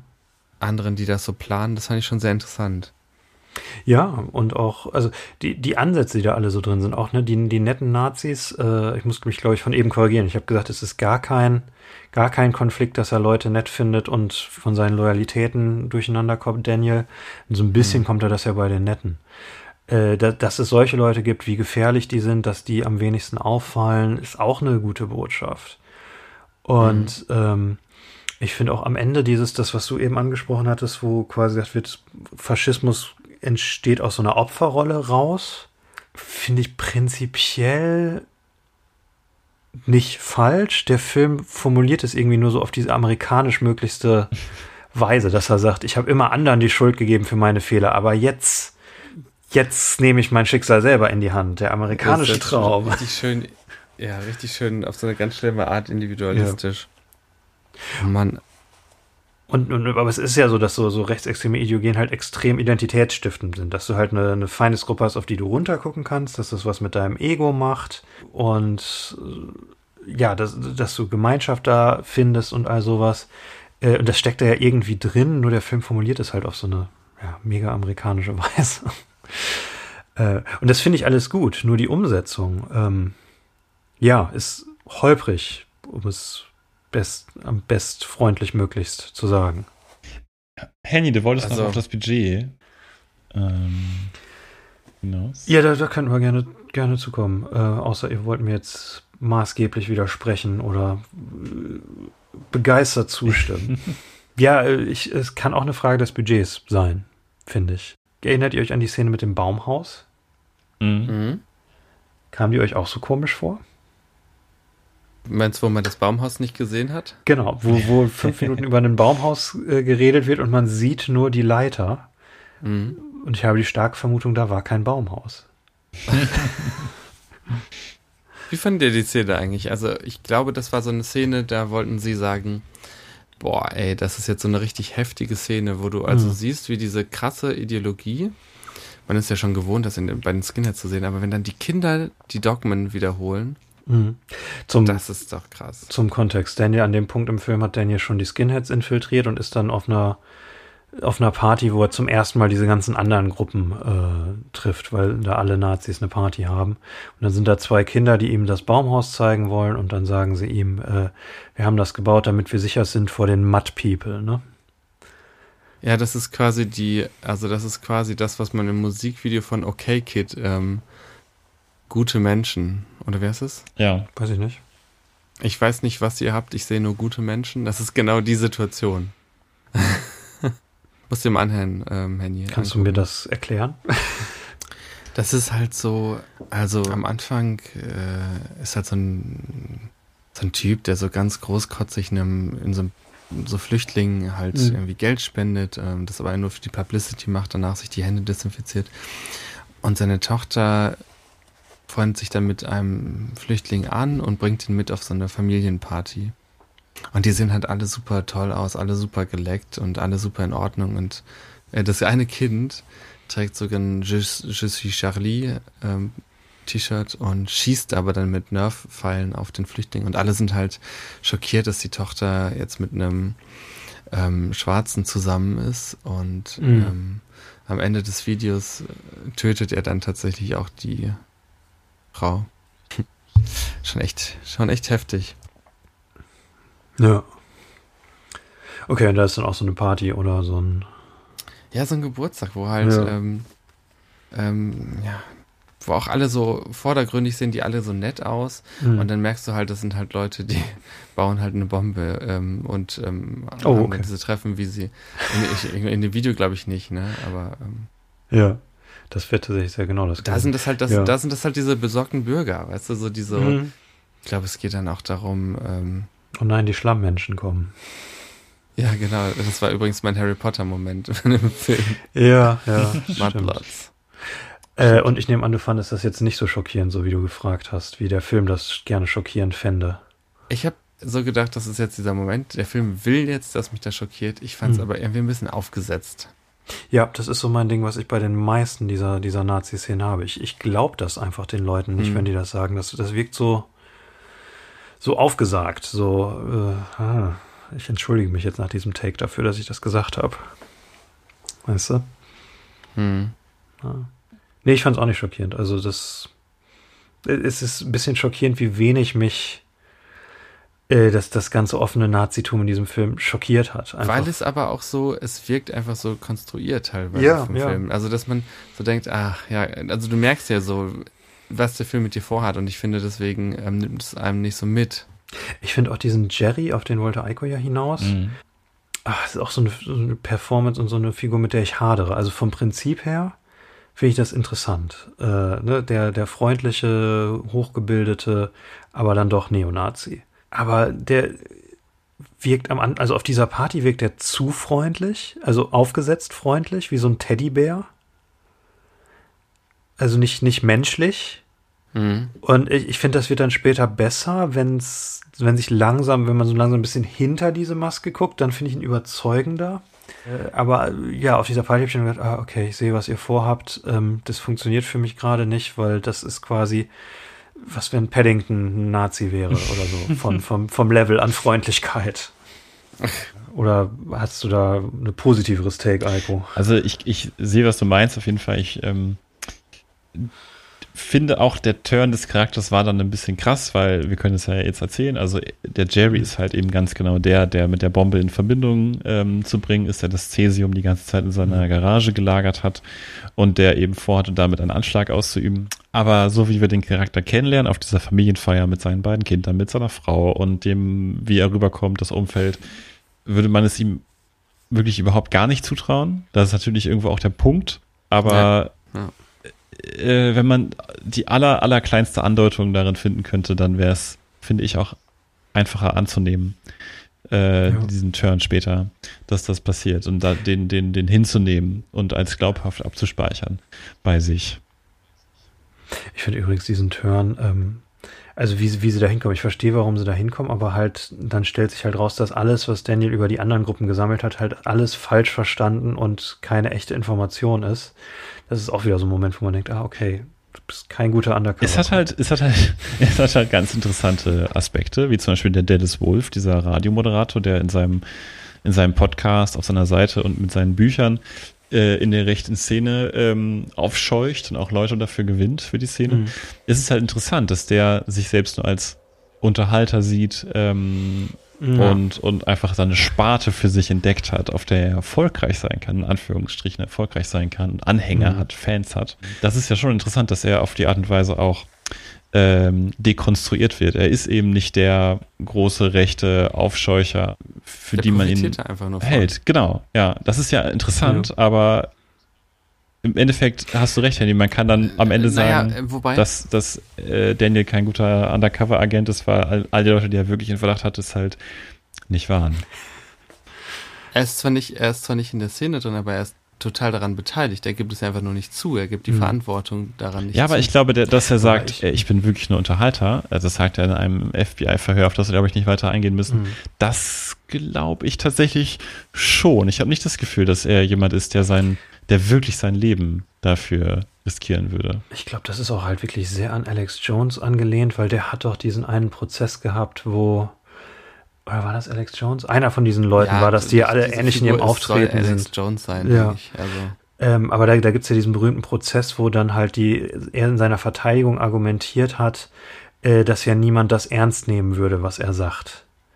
Ah, äh, da, ja. Dass er ja kein, nicht zur Verantwortung gezogen könnte für das, was er sagt. Also so ähnlich wie diese Figur in diesem Film. Mhm. Ich habe gerade so den Gedanken, vielleicht will der Film einfach thematisch zu viel, vielleicht hätte er sich auf ein, zwei dieser Sachen konzentrieren das und, glaube ich auch. und Der das wirkt- besser machen. Ja. Wenn man das jetzt so weiß, dass dieser Typ da lange unterwegs war und sich auskennt, dann macht das total viel Sinn. Mhm. Dass er diese verschiedenen Strukturen, ähm, wie die zusammengehen und so. Ich glaube, der hat so ein bisschen dokumentarischen An Anspruch und weiß zu wenig, worauf er sich, also er ist nicht fokussiert genug. Das haben wir ja jetzt schon echt oft gehabt mit Daniel Radcliffe-Filmen, ja. dass sie sich viel vornehmen, aber nicht fokussiert genug sind. Wobei ich mir bei diesem Film verstehe, warum Daniel ihn gemacht hat. Einfach, dass ihn die Thematik sicherlich interessiert hat und äh, das natürlich eine interessante Rolle ist. Also das, das Konzept, wenn man diesen Film beschreiben würde, ohne irgendwelche technischen Aspekte zu nennen, also Mhm. auch gar nicht auf die Storystruktur eingehen würde, dann würde das ja total gut und spannend klingen. Und aber es, es ist einfach zu viel. Ich finde auch dieser Alex Jones, der passt einfach nicht in diese Szene rein. Also das ist Leute wie Alex Jones sind ja einfach Leute, die die diese Szene auch ansprechen, aber Mhm. halt nicht nicht selber Teil davon sind, aber halt so, so mit mit Dog Whistles, so mit mit Andeutungen arbeiten, dass sie halt diese Szene ansprechen, aber noch genug ableug äh, genug verleugnen können, dass sie das tun. Ja. Und das ist ja eigentlich auch das Interessante, wie dann quasi diese rechtsextreme Szene über solche Leute halt in, in die Mitte der Gesellschaft, in die republikanische Partei ragt, wie man ja in den letzten vier Jahren gesehen hat. Ja, Thilo Sarrazin zum Beispiel Ja, Ähm. ähn- ähnliche Figur, ja. würde jetzt nicht mit auf einer Pegida-Demo mitlaufen. Genau, aber er Trotzdem wird, ja, ist er äh, einer der zentralen Denker dieser, dieser rechten Bewegung, die wir in letzter Zeit haben. aber die Pegida-Leute würden ihn lesen. Und er würde halt. genau, aber die lesen ihn, Ja, zitieren ihn. ja. Für die ist der total wichtig. Und er würde halt immer abstreiten, dass, nee, das, so habe ich das nicht gemeint. Äh, da legen sie mir Ja. Worte in den Mund. Ja. Toni Collette ist gut in dem Film, um noch was Positives zu sagen. ist witzig, weil sie ja die ganze Zeit äh, diese, wie heißt nochmal der Zigarettenersatzstoff? Nico, Nikotin. Nikotin-Kaugummis kaut. Ja. Am Anfang raucht sie immer Dann klauen sie die ganze Zeit Mhm. Kaugummis. Ist schon sehr witzig. Ich fand sie auch ganz passend eigentlich. Sie ist so die FBI-Mami, die Einzelgängerin, die schon lange im Dienst ist, früher auch ähm, undercover aktiv war und ihn da so ein bisschen ja durchführt. Hat mir auch ganz gut gefallen, wie sie das Ganze gespielt hat. Und ich finde, bei ihr nehme ich auch ab, dass, da, also, dass es den Charakter schon vorher gab, dass sie eine Geschichte hat, dass sie schon Sachen erlebt hat. Ja. Auch interessant, zwei Jahre vor ihrem quasi so, ich sag jetzt mal, Comeback mit Hereditary. Äh, aber sie ist ja eigentlich, also ich habe noch nie eine schlechte Toni Collette-Performance. Ich musste auch noch mal gucken, weil ich dachte mir so, ich kenne sie, aber woher kenne ich sie eigentlich? Knives Out. Knives Out, ganz genau. Ach, da hat sie mitgemacht? Ja, sie ist die Influencerin da drinne. Ach ja. Da ist sie auch ganz anders, aber auch total, total. Und gut. sie hat bei Little Miss Sunshine Ah, mitgespielt. gut. Ähm, und bei About a Boy. Genau, sie hatte Anfang der 2000er und den 90ern hatte sie so ihre große Zeit, dann so ein paar Jahre nichts und dann 2018 Hereditary halt die Rolle, wo alle gesagt haben, äh, wenn das kein Horrorfilm wäre, würde sie dafür den Oscar gewinnen. Äh, würde sie auch, weil sie richtig gut ist in dem Film. Und ja, seitdem quasi Knives Out und eigentlich nur interessante Sachen. Ich überlege gerade, ob wir noch irgendwas zu diesem Film Wenn ich auf die, auf die Liste Äh, gucke, Budget, Budget. White Supremacy, Ja. vielleicht zu anderen Filmen. Dans Schauspiel auf jeden Fall müssen wir noch machen. Andere Schauspieler. Genau, das stimmt. Das haben wir nur angerissen. Ähm, ja, wie fandet ihr denn? Die ewige Frage. Ich habe mir ein bisschen gewünscht, dass er einen richtigen Nazi gespielt hätte. Ich wünsche mir Hm. immer, ähm, weil ich glaube, das hätte er richtig gut gemacht. Hattest du die, die Sache gesehen, die ich auf Instagram gepostet hatte? Dein, dein, Äh, dein Wunsch wurde ja nein. erfüllt quasi, weil Daniel Radcliffe spielt einen Schurken im neuen Channing Tatum und ähm, Ah, das Meine- ich mir noch anschauen. San, Sandra Bullock Film The Lost City of D äh, spielt Daniel Radcliffe den Schurken. Lost City of D, ist das eine Anspielung an die Lo The Lost City of Z? Ja, und wahrscheinlich steht das D für Dick, also es soll eine Komödie sein. Und Okay. ja, aber es, äh, es ist quasi das, was du immer, immer gefordert hast. Ja, Ein- ich glaube, ich glaube, dass er da echt ähm, Potenzial hat. Ja, ich will das auch noch einfach sehen. Ähm, ja, und ähm, witzig ist halt einfach, immer wenn man weitere Aufnahmen, also sieht die ein bisschen größ größere Aufnahmen, siehst du halt einfach, wie klein er ist. Und es ist einfach so merkwürdig neben diesen bulligen Menschen Mhm. in dem Film, ähm, dass er überhaupt mit seiner Performance irgendwie gegen die ankommt, ist ähm, schon krass eigentlich. Ja. Und ich finde ihn oft sehr gut, aber ich, ich weiß es nicht genau. Ich finde ihn eigentlich gut in dem Film. ich finde halt, das ist, glaube ich, auch das, was allgemein die ersten 15 Minuten machen es halt schwierig, weil da weiß man nicht, was halte ich von dieser Performance? Was ist das für ein Ja. Charakter? Ich verstehe ihn nicht. Wo er undercover ist und sagen wir mal die Szenen, wo er nicht blöd sich benimmt. Da finde ich ihn glaubwürdig als Undercover-Agenten und als Nazi.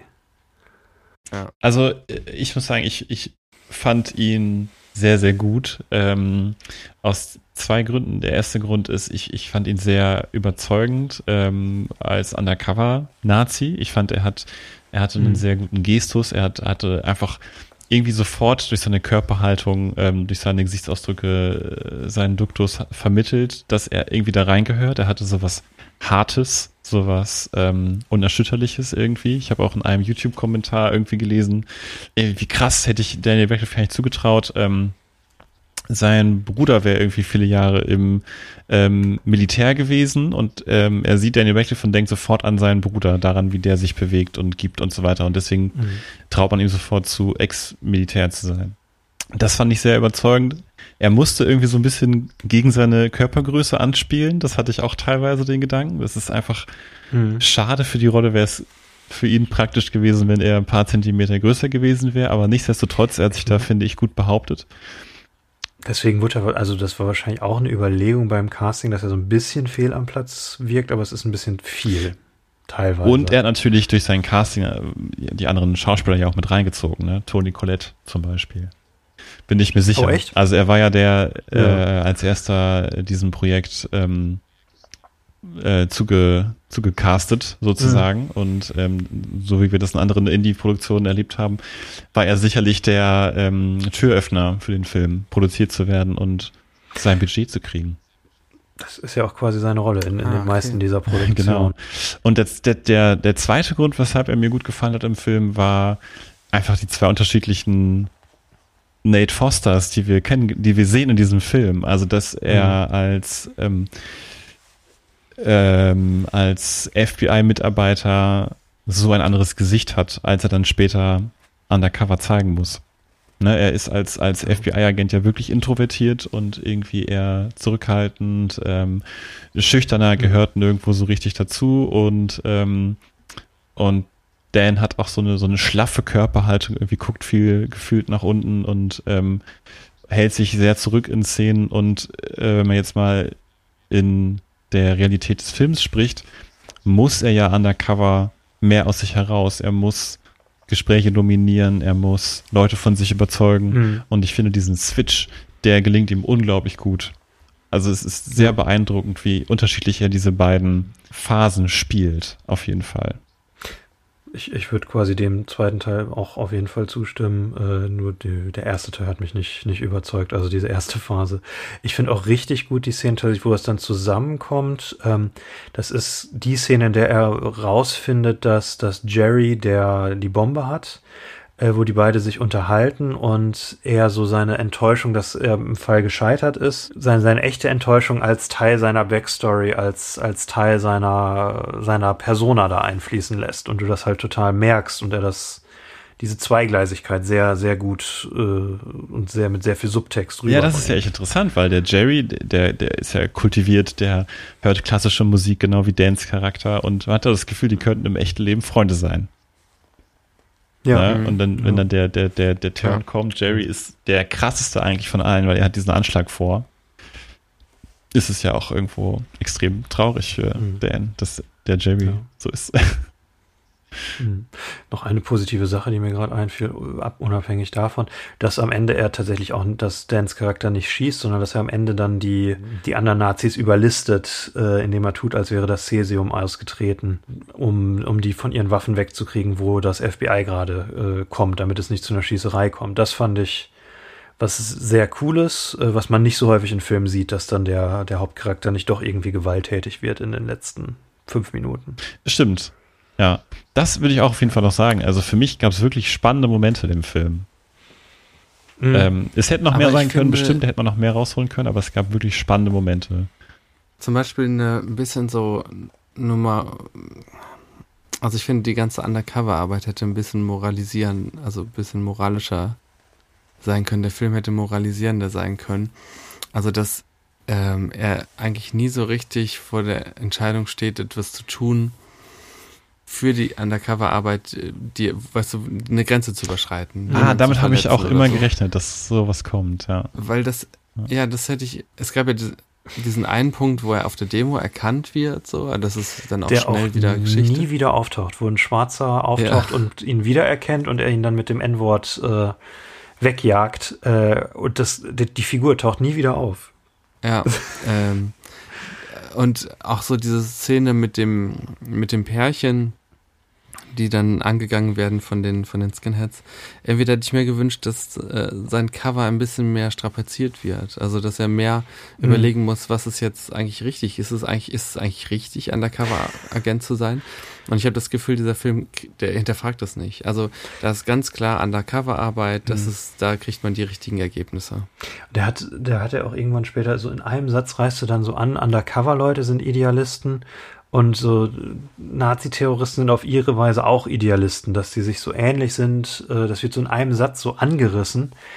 Ja. Aber das, das ist ja total interessant, so dass beide auf ihre Weise die Welt ändern würden. Da hätte ich mir auch mehr von gewünscht. Vor allem, weil es ja am Anfang sogar, es wird ja sogar thematisiert. Also da ist ja dieser mh, hm, Bombenleger und der wird überführt und dann kommt eigentlich raus, dass er selber eigentlich nichts gemacht hat, sondern die Undercover-Leute ihm eigentlich alles zur Verfügung gestellt haben. Ja. Also das Problem, was wir in Deutschland mit dem Verfassungsschutz haben.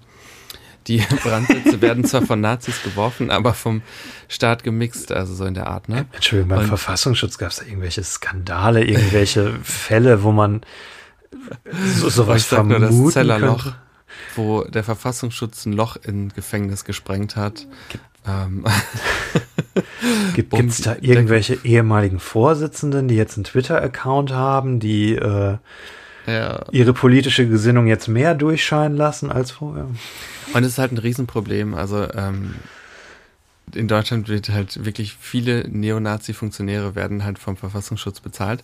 Und du musst dich immer wieder fragen und immer rechtfertigen, bauen wir gerade Nazi-Strukturen auf, die es sonst nicht gäbe?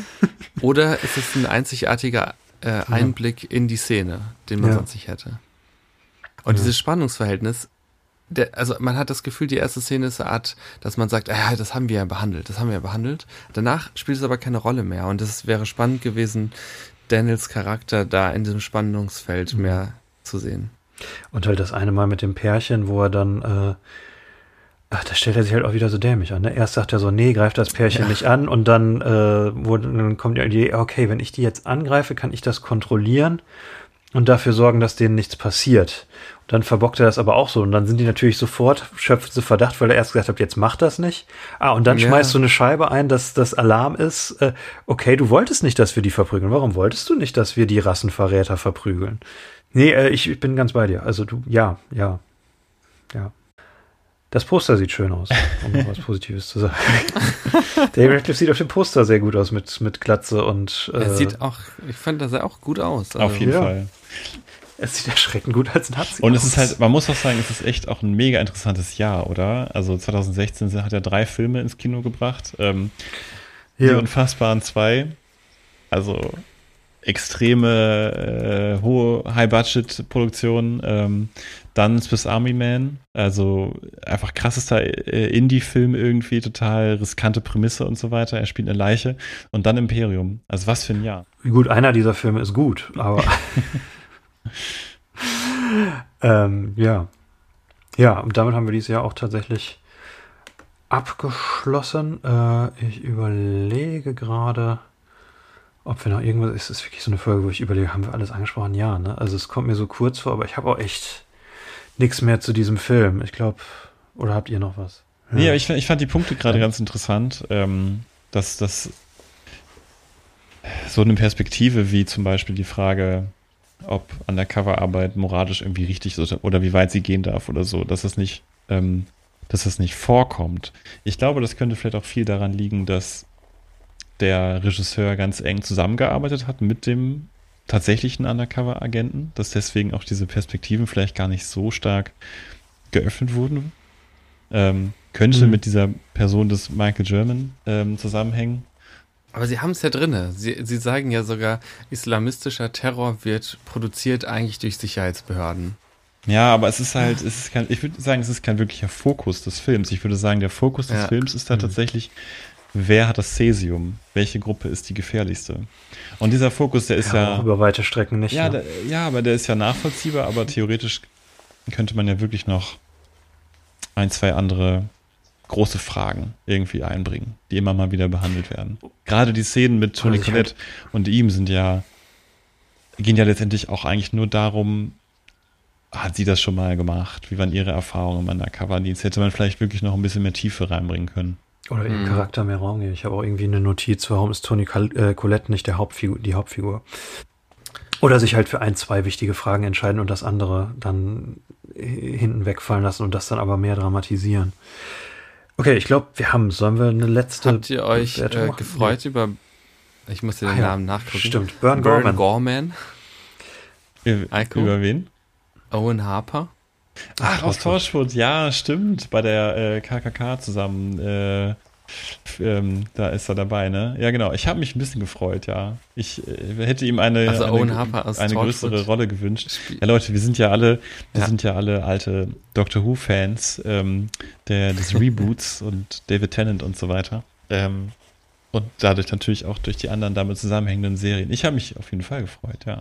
Ich freue mich auch immer, wenn ich immer, den sehe. ich finde sehe, den ja. immer echt, echt gut und ich fand den hier auch Er hat sehr ein geiles gut. Gesicht. Der diesen Abs er hat ein geiles Gesicht und ich finde, er spielt diesen Typen so absurd. Dieser Apotheker, der dann diesen Stoff untersuchen will und die ganze Zeit sagt, Ja. ich hab's auf YouTube gesehen.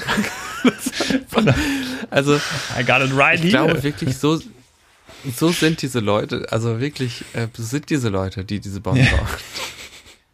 Ja. Tatsächlich einer der, der wirklich guten Sätze in dem Film. Ich habe auf YouTube die Anleitung dafür gesehen. Ja, ja, ja, ja. Okay, Leute, Abschlussbewertung. Ich würde übrigens gerne eine, eine Netflix-Doku über Michael German gucken. Das stelle ich mir sehr, sehr spannend vor, wenn der für eine Dokumentation alte Hm. Fälle durchgehen würde. Das, das würde ich mir, glaube ich, angucken. Danach hätte ich nach diesem Film Lust. Wie fandet ihr den Film? Insgesamt. Abschlussurteil. Gut. Uneingeschränkt gut. Ja, ich fand ihn halt gut. Also ich fand ihn nicht herausragend, ich fand ihn nicht, ähm, würde nicht sagen, es ist ein Film, den man gesehen haben muss. Ähm, ja, ich weiß nicht, für wen das interessant klang. Ne? Ich meine, so eine Infiltrationsgeschichte äh, hat natürlich ihre, hat filmisch natürlich ihre Höhen und Tiefen, hat ihre, ihre Reize. Klar, äh, guckt euch den an. Also ich würde sagen, dann enttäuscht ihr euch nicht. Wenn der, ich würde sagen, der Anfang, wenn der noch ein bisschen griffiger wäre, ähm, ein bisschen fokussierter wäre, man ein bisschen mehr über Daniels Charakter erfährt, was nachher im Payoff wirklich auch aufgegriffen werden kann. Ähm, wenn die ganze Infiltrationsgeschichte noch ein bisschen mh, kniffliger wäre, hö- höhere Stakes hätte, ich glaube, dann würde er bei mir nochmal ein He- Level höher stehen sozusagen. Ich fand ihn aber trotzdem gut. Einer der besseren, Mhm. also Filme von Daniel Radcliffe. Ich kann mir sogar vorstellen, Ja, wenn wir am Ende irgendwie eine Top 10 oder sowas machen, eventuell käme der bei mir. Ja. Na, muss ich noch mal gucken. Ich meine, wir haben auch sieben Harry Potter Teile. What? Top 12. das, das ist jetzt das Hot Take der Folge. Hot, Ähm, okay. Henny, ich wollte immer, immer fragen, ne? Ich finde das immer so witzig mit deinen Hot Takes. Ich habe ich hab neulich darüber nachgedacht, über unser Abitur. Wir waren ja alle, wir haben ja alle dasselbe Abitur gemacht. Äh, zur gleichen Zeit will ich damit sagen, nicht die gleiche Note. Ähm, ungefähr die gleiche Note. Alle ungefähr, alle, Alle ungefähr 1,9. alle gut. Eins. Ähm, Eins, ob du dann in die Deutschanalyse reingeschrieben hast. Mein Hot Take zu Don Carlos ist folgendes. nein, da gab es das Wort ja noch Okay, nicht. schade. Ich hätte es Ähm, witzig gefunden. Okay, aber ich, ich finde das tatsächlich Top, Top 5 oder Top 10 finde ich schon, finde ich schon extrem hoch. Ähm, wie Ähm. heißt doch mal die eine, die eine, wie heißt die nochmal? Effi Briest. Effi Briest ist einfach zu sehr Manic Pixar Dream Girls. Mein Hot Take. Zack, rausgehauen. Das heißt Manic Pixie. Manic Pixie. Und warum? Was? Was ist das Ja, das passt jetzt nicht ganz, ihr wisst, was ich meine. Okay. Ich, ich gehe in die entgegengesetzte Richtung von dir, Alko. Ähm, ich habe äh, lange Zeit bei diesem Podcast äh, überlegt, ähm, wir wollen ja am Ende eine Folge machen mit so den Top, wahrscheinlich Top 5 besten, schlechtesten Filmen und besten Performances von Dan. Und ich habe lange überlegt, okay, kriege ich eine Top 5 mit schlechten Filmen voll? Und jetzt so nach den letzten paar Folgen und gerade nach dieser Folge denke ich, ja, kriege ich voll. Ich finde das keinen guten Film, aber ein sch schlechter Film, für den ich Sympathien hätte, wo ich äh, mir, mir wünschen würde, dass, dass er mehr aus seiner Prämisse rausholt und mehr von dem, was er vorhat, auch effektiv umsetzen kann. Ich würde aber jedem Menschen eher Black Clansman Hm. äh, empfehlen Das auf jeden oder Fall. aus ja, würde ich auch sagen. äh, aus, aus, aus einem Jahr vorher, äh, Green Room, äh, macht auch sehr viele Sachen, die dieser Film macht, nur halt in Form eines wirklich spannenden äh, Siege-Thrillers. Das ist jetzt wieder so ein Wort, wo Epi für Normalsterbliche nachfragen könnte, was das ist. Jetzt, äh, du kannst ja einfach deinen Satz wegschneiden, sage ich. Ja. Siege Room, was ist denn das? Äh, Siege-Thriller. Das ist so, ein- so ein Belagerungsthriller. Es geht darum, dass Siege Room. Siege Room. äh, es, es geht um eine, eine Punkband, die in, Siege? die in einer Nazi-Band, äh, in einer Nazi-Bar auftreten muss und dann Mord mitbekommt und dann äh, sich im Green Room verbarrikadiert und die Nazis versuchen dann die Punks umzubringen. Und es ist, ist genauso lang wie dieser Film, aber Hochspannung und es schafft die meisten thematischen Sachen in der gleichen Zeit äh, wesentlich effektiver umzusetzen. Das würde ich jedem nahelegen, diesen Film würde ich einem nur nahelegen, wenn man Daniel Radcliffe mit Glatze sehen möchte. Ach, ist doch irgendwie, irgendwie ist doch schlimm, oder? Stell dir vor, du machst so einen Film und dann sagen Leute immer, also es gibt Filme, die ich mir immer gerne angucke, auch nochmal und die ich weiterempfehle. Und dieser Film, den du gemacht hast, der gehört nicht dazu. Ja. Ich denke auch, boah, habe ich Lust, den nochmal zu gucken? Nee. Also nee. Ich fand den irgendwie toll von der Themensetzung her und von dem, was da abgehandelt wird. Das fand ich alles gut. Ich fand es war auch eine interessante ähm, Schauspielleistung von Daniel Radcliffe. Ähm, ich fand es auch einfach mal gut, ihn ohne Haare zu sehen, muss ich auch sagen. Finde ich auch mal sehr interessant.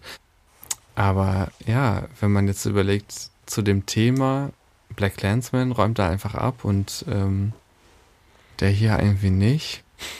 Tja, ich fand den aber irgendwie solide. Also ich würde immer sagen, Mhm. zum Beispiel sowas wie äh, Young Doctor's Notebook, der einfach irgendwie so vom Filmhandwerk schon einfach sehr ungewöhnlich und merkwürdig ist.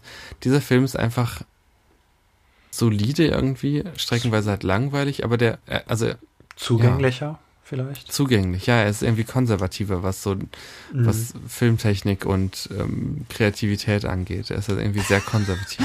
Das ist eine schöne Formulierung. Er ist konservativ, was Kreativität angeht. Äh, das trifft's aber sehr, ja. Okay, ähm, wo kann man uns finden, wenn man mehr von uns hören und sehen möchte? Und zum Beispiel unser Daniel Radcliffe äh, Interview. Ganz klar, erstmal an, an allen Orten, die wir heute aufgelistet haben, kann man uns finden.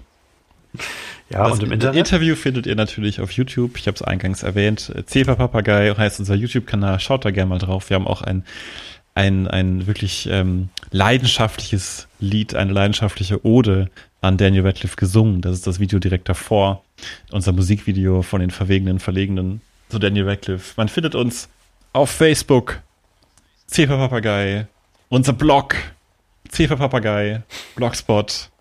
Instagram. Den gibt es nicht. for, Fucking for real. Blog zu promoten. Kein Mensch liest diesen Ähm, Blog, den wir seit Jahren wenn nie geupdatet haben und der auch nie gut wenn war. ihr auf Instagram einfach Ja, Redcliffe stimmt. Hangers eingebt, dann müsstet ihr auch unsere Seite finden. Sicherlich. Ja, oder halt unter Ceba Papagei 4, 4 Real. Und dann hören wir uns nächstes Mal wieder, wenn wir über einen Film sprechen, auf den ich mich sehr freue. Oh, was Äh, gucken wir? Lost in London. Ich habe gerade geguckt. Man muss ihn sich leihen für unsere Zuhörer. Das ist der einzige Film, bei dem Woody Harrelson Regie geführt hat. Und es ist ein One-Take-Film, der ursprünglich live äh, aufgeführt wurde.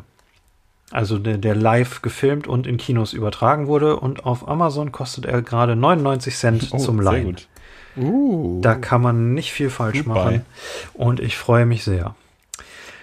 Und bis dahin werdet nicht rechtsextrem. bis, Vielleicht noch eine kleine dahin. Empfehlung, ähm, Ja. falls ihr euch immer mal gefragt habt, wo der Begriff die Aria herkommt. Da gibt es einen sehr guten Dokumentarfilm von Mo Asumang. Auf, ähm, kann man finden bei der Bundeszentrale für politische Bildung. Sehr, sehr witziger Film, wo sie auch mit Nazis und Verschwörungstheoretikern spricht. Okay, jetzt hast du meine Fake, äh, meinen Fake-Abschlussspruch, werdet nicht rechtsextrem unterbrochen. Das wollte ich so unter die, unter die Ach, Credits legen, doch- damit das ist kann dabei eingefallen. und ne, immer dieses Scheiße, Bemühte okay. am Ende. Wir du- alle Daniel Radcliffe, Radcliffe Hangers. Macht es gut. Radcliffe Hangers. Ciao.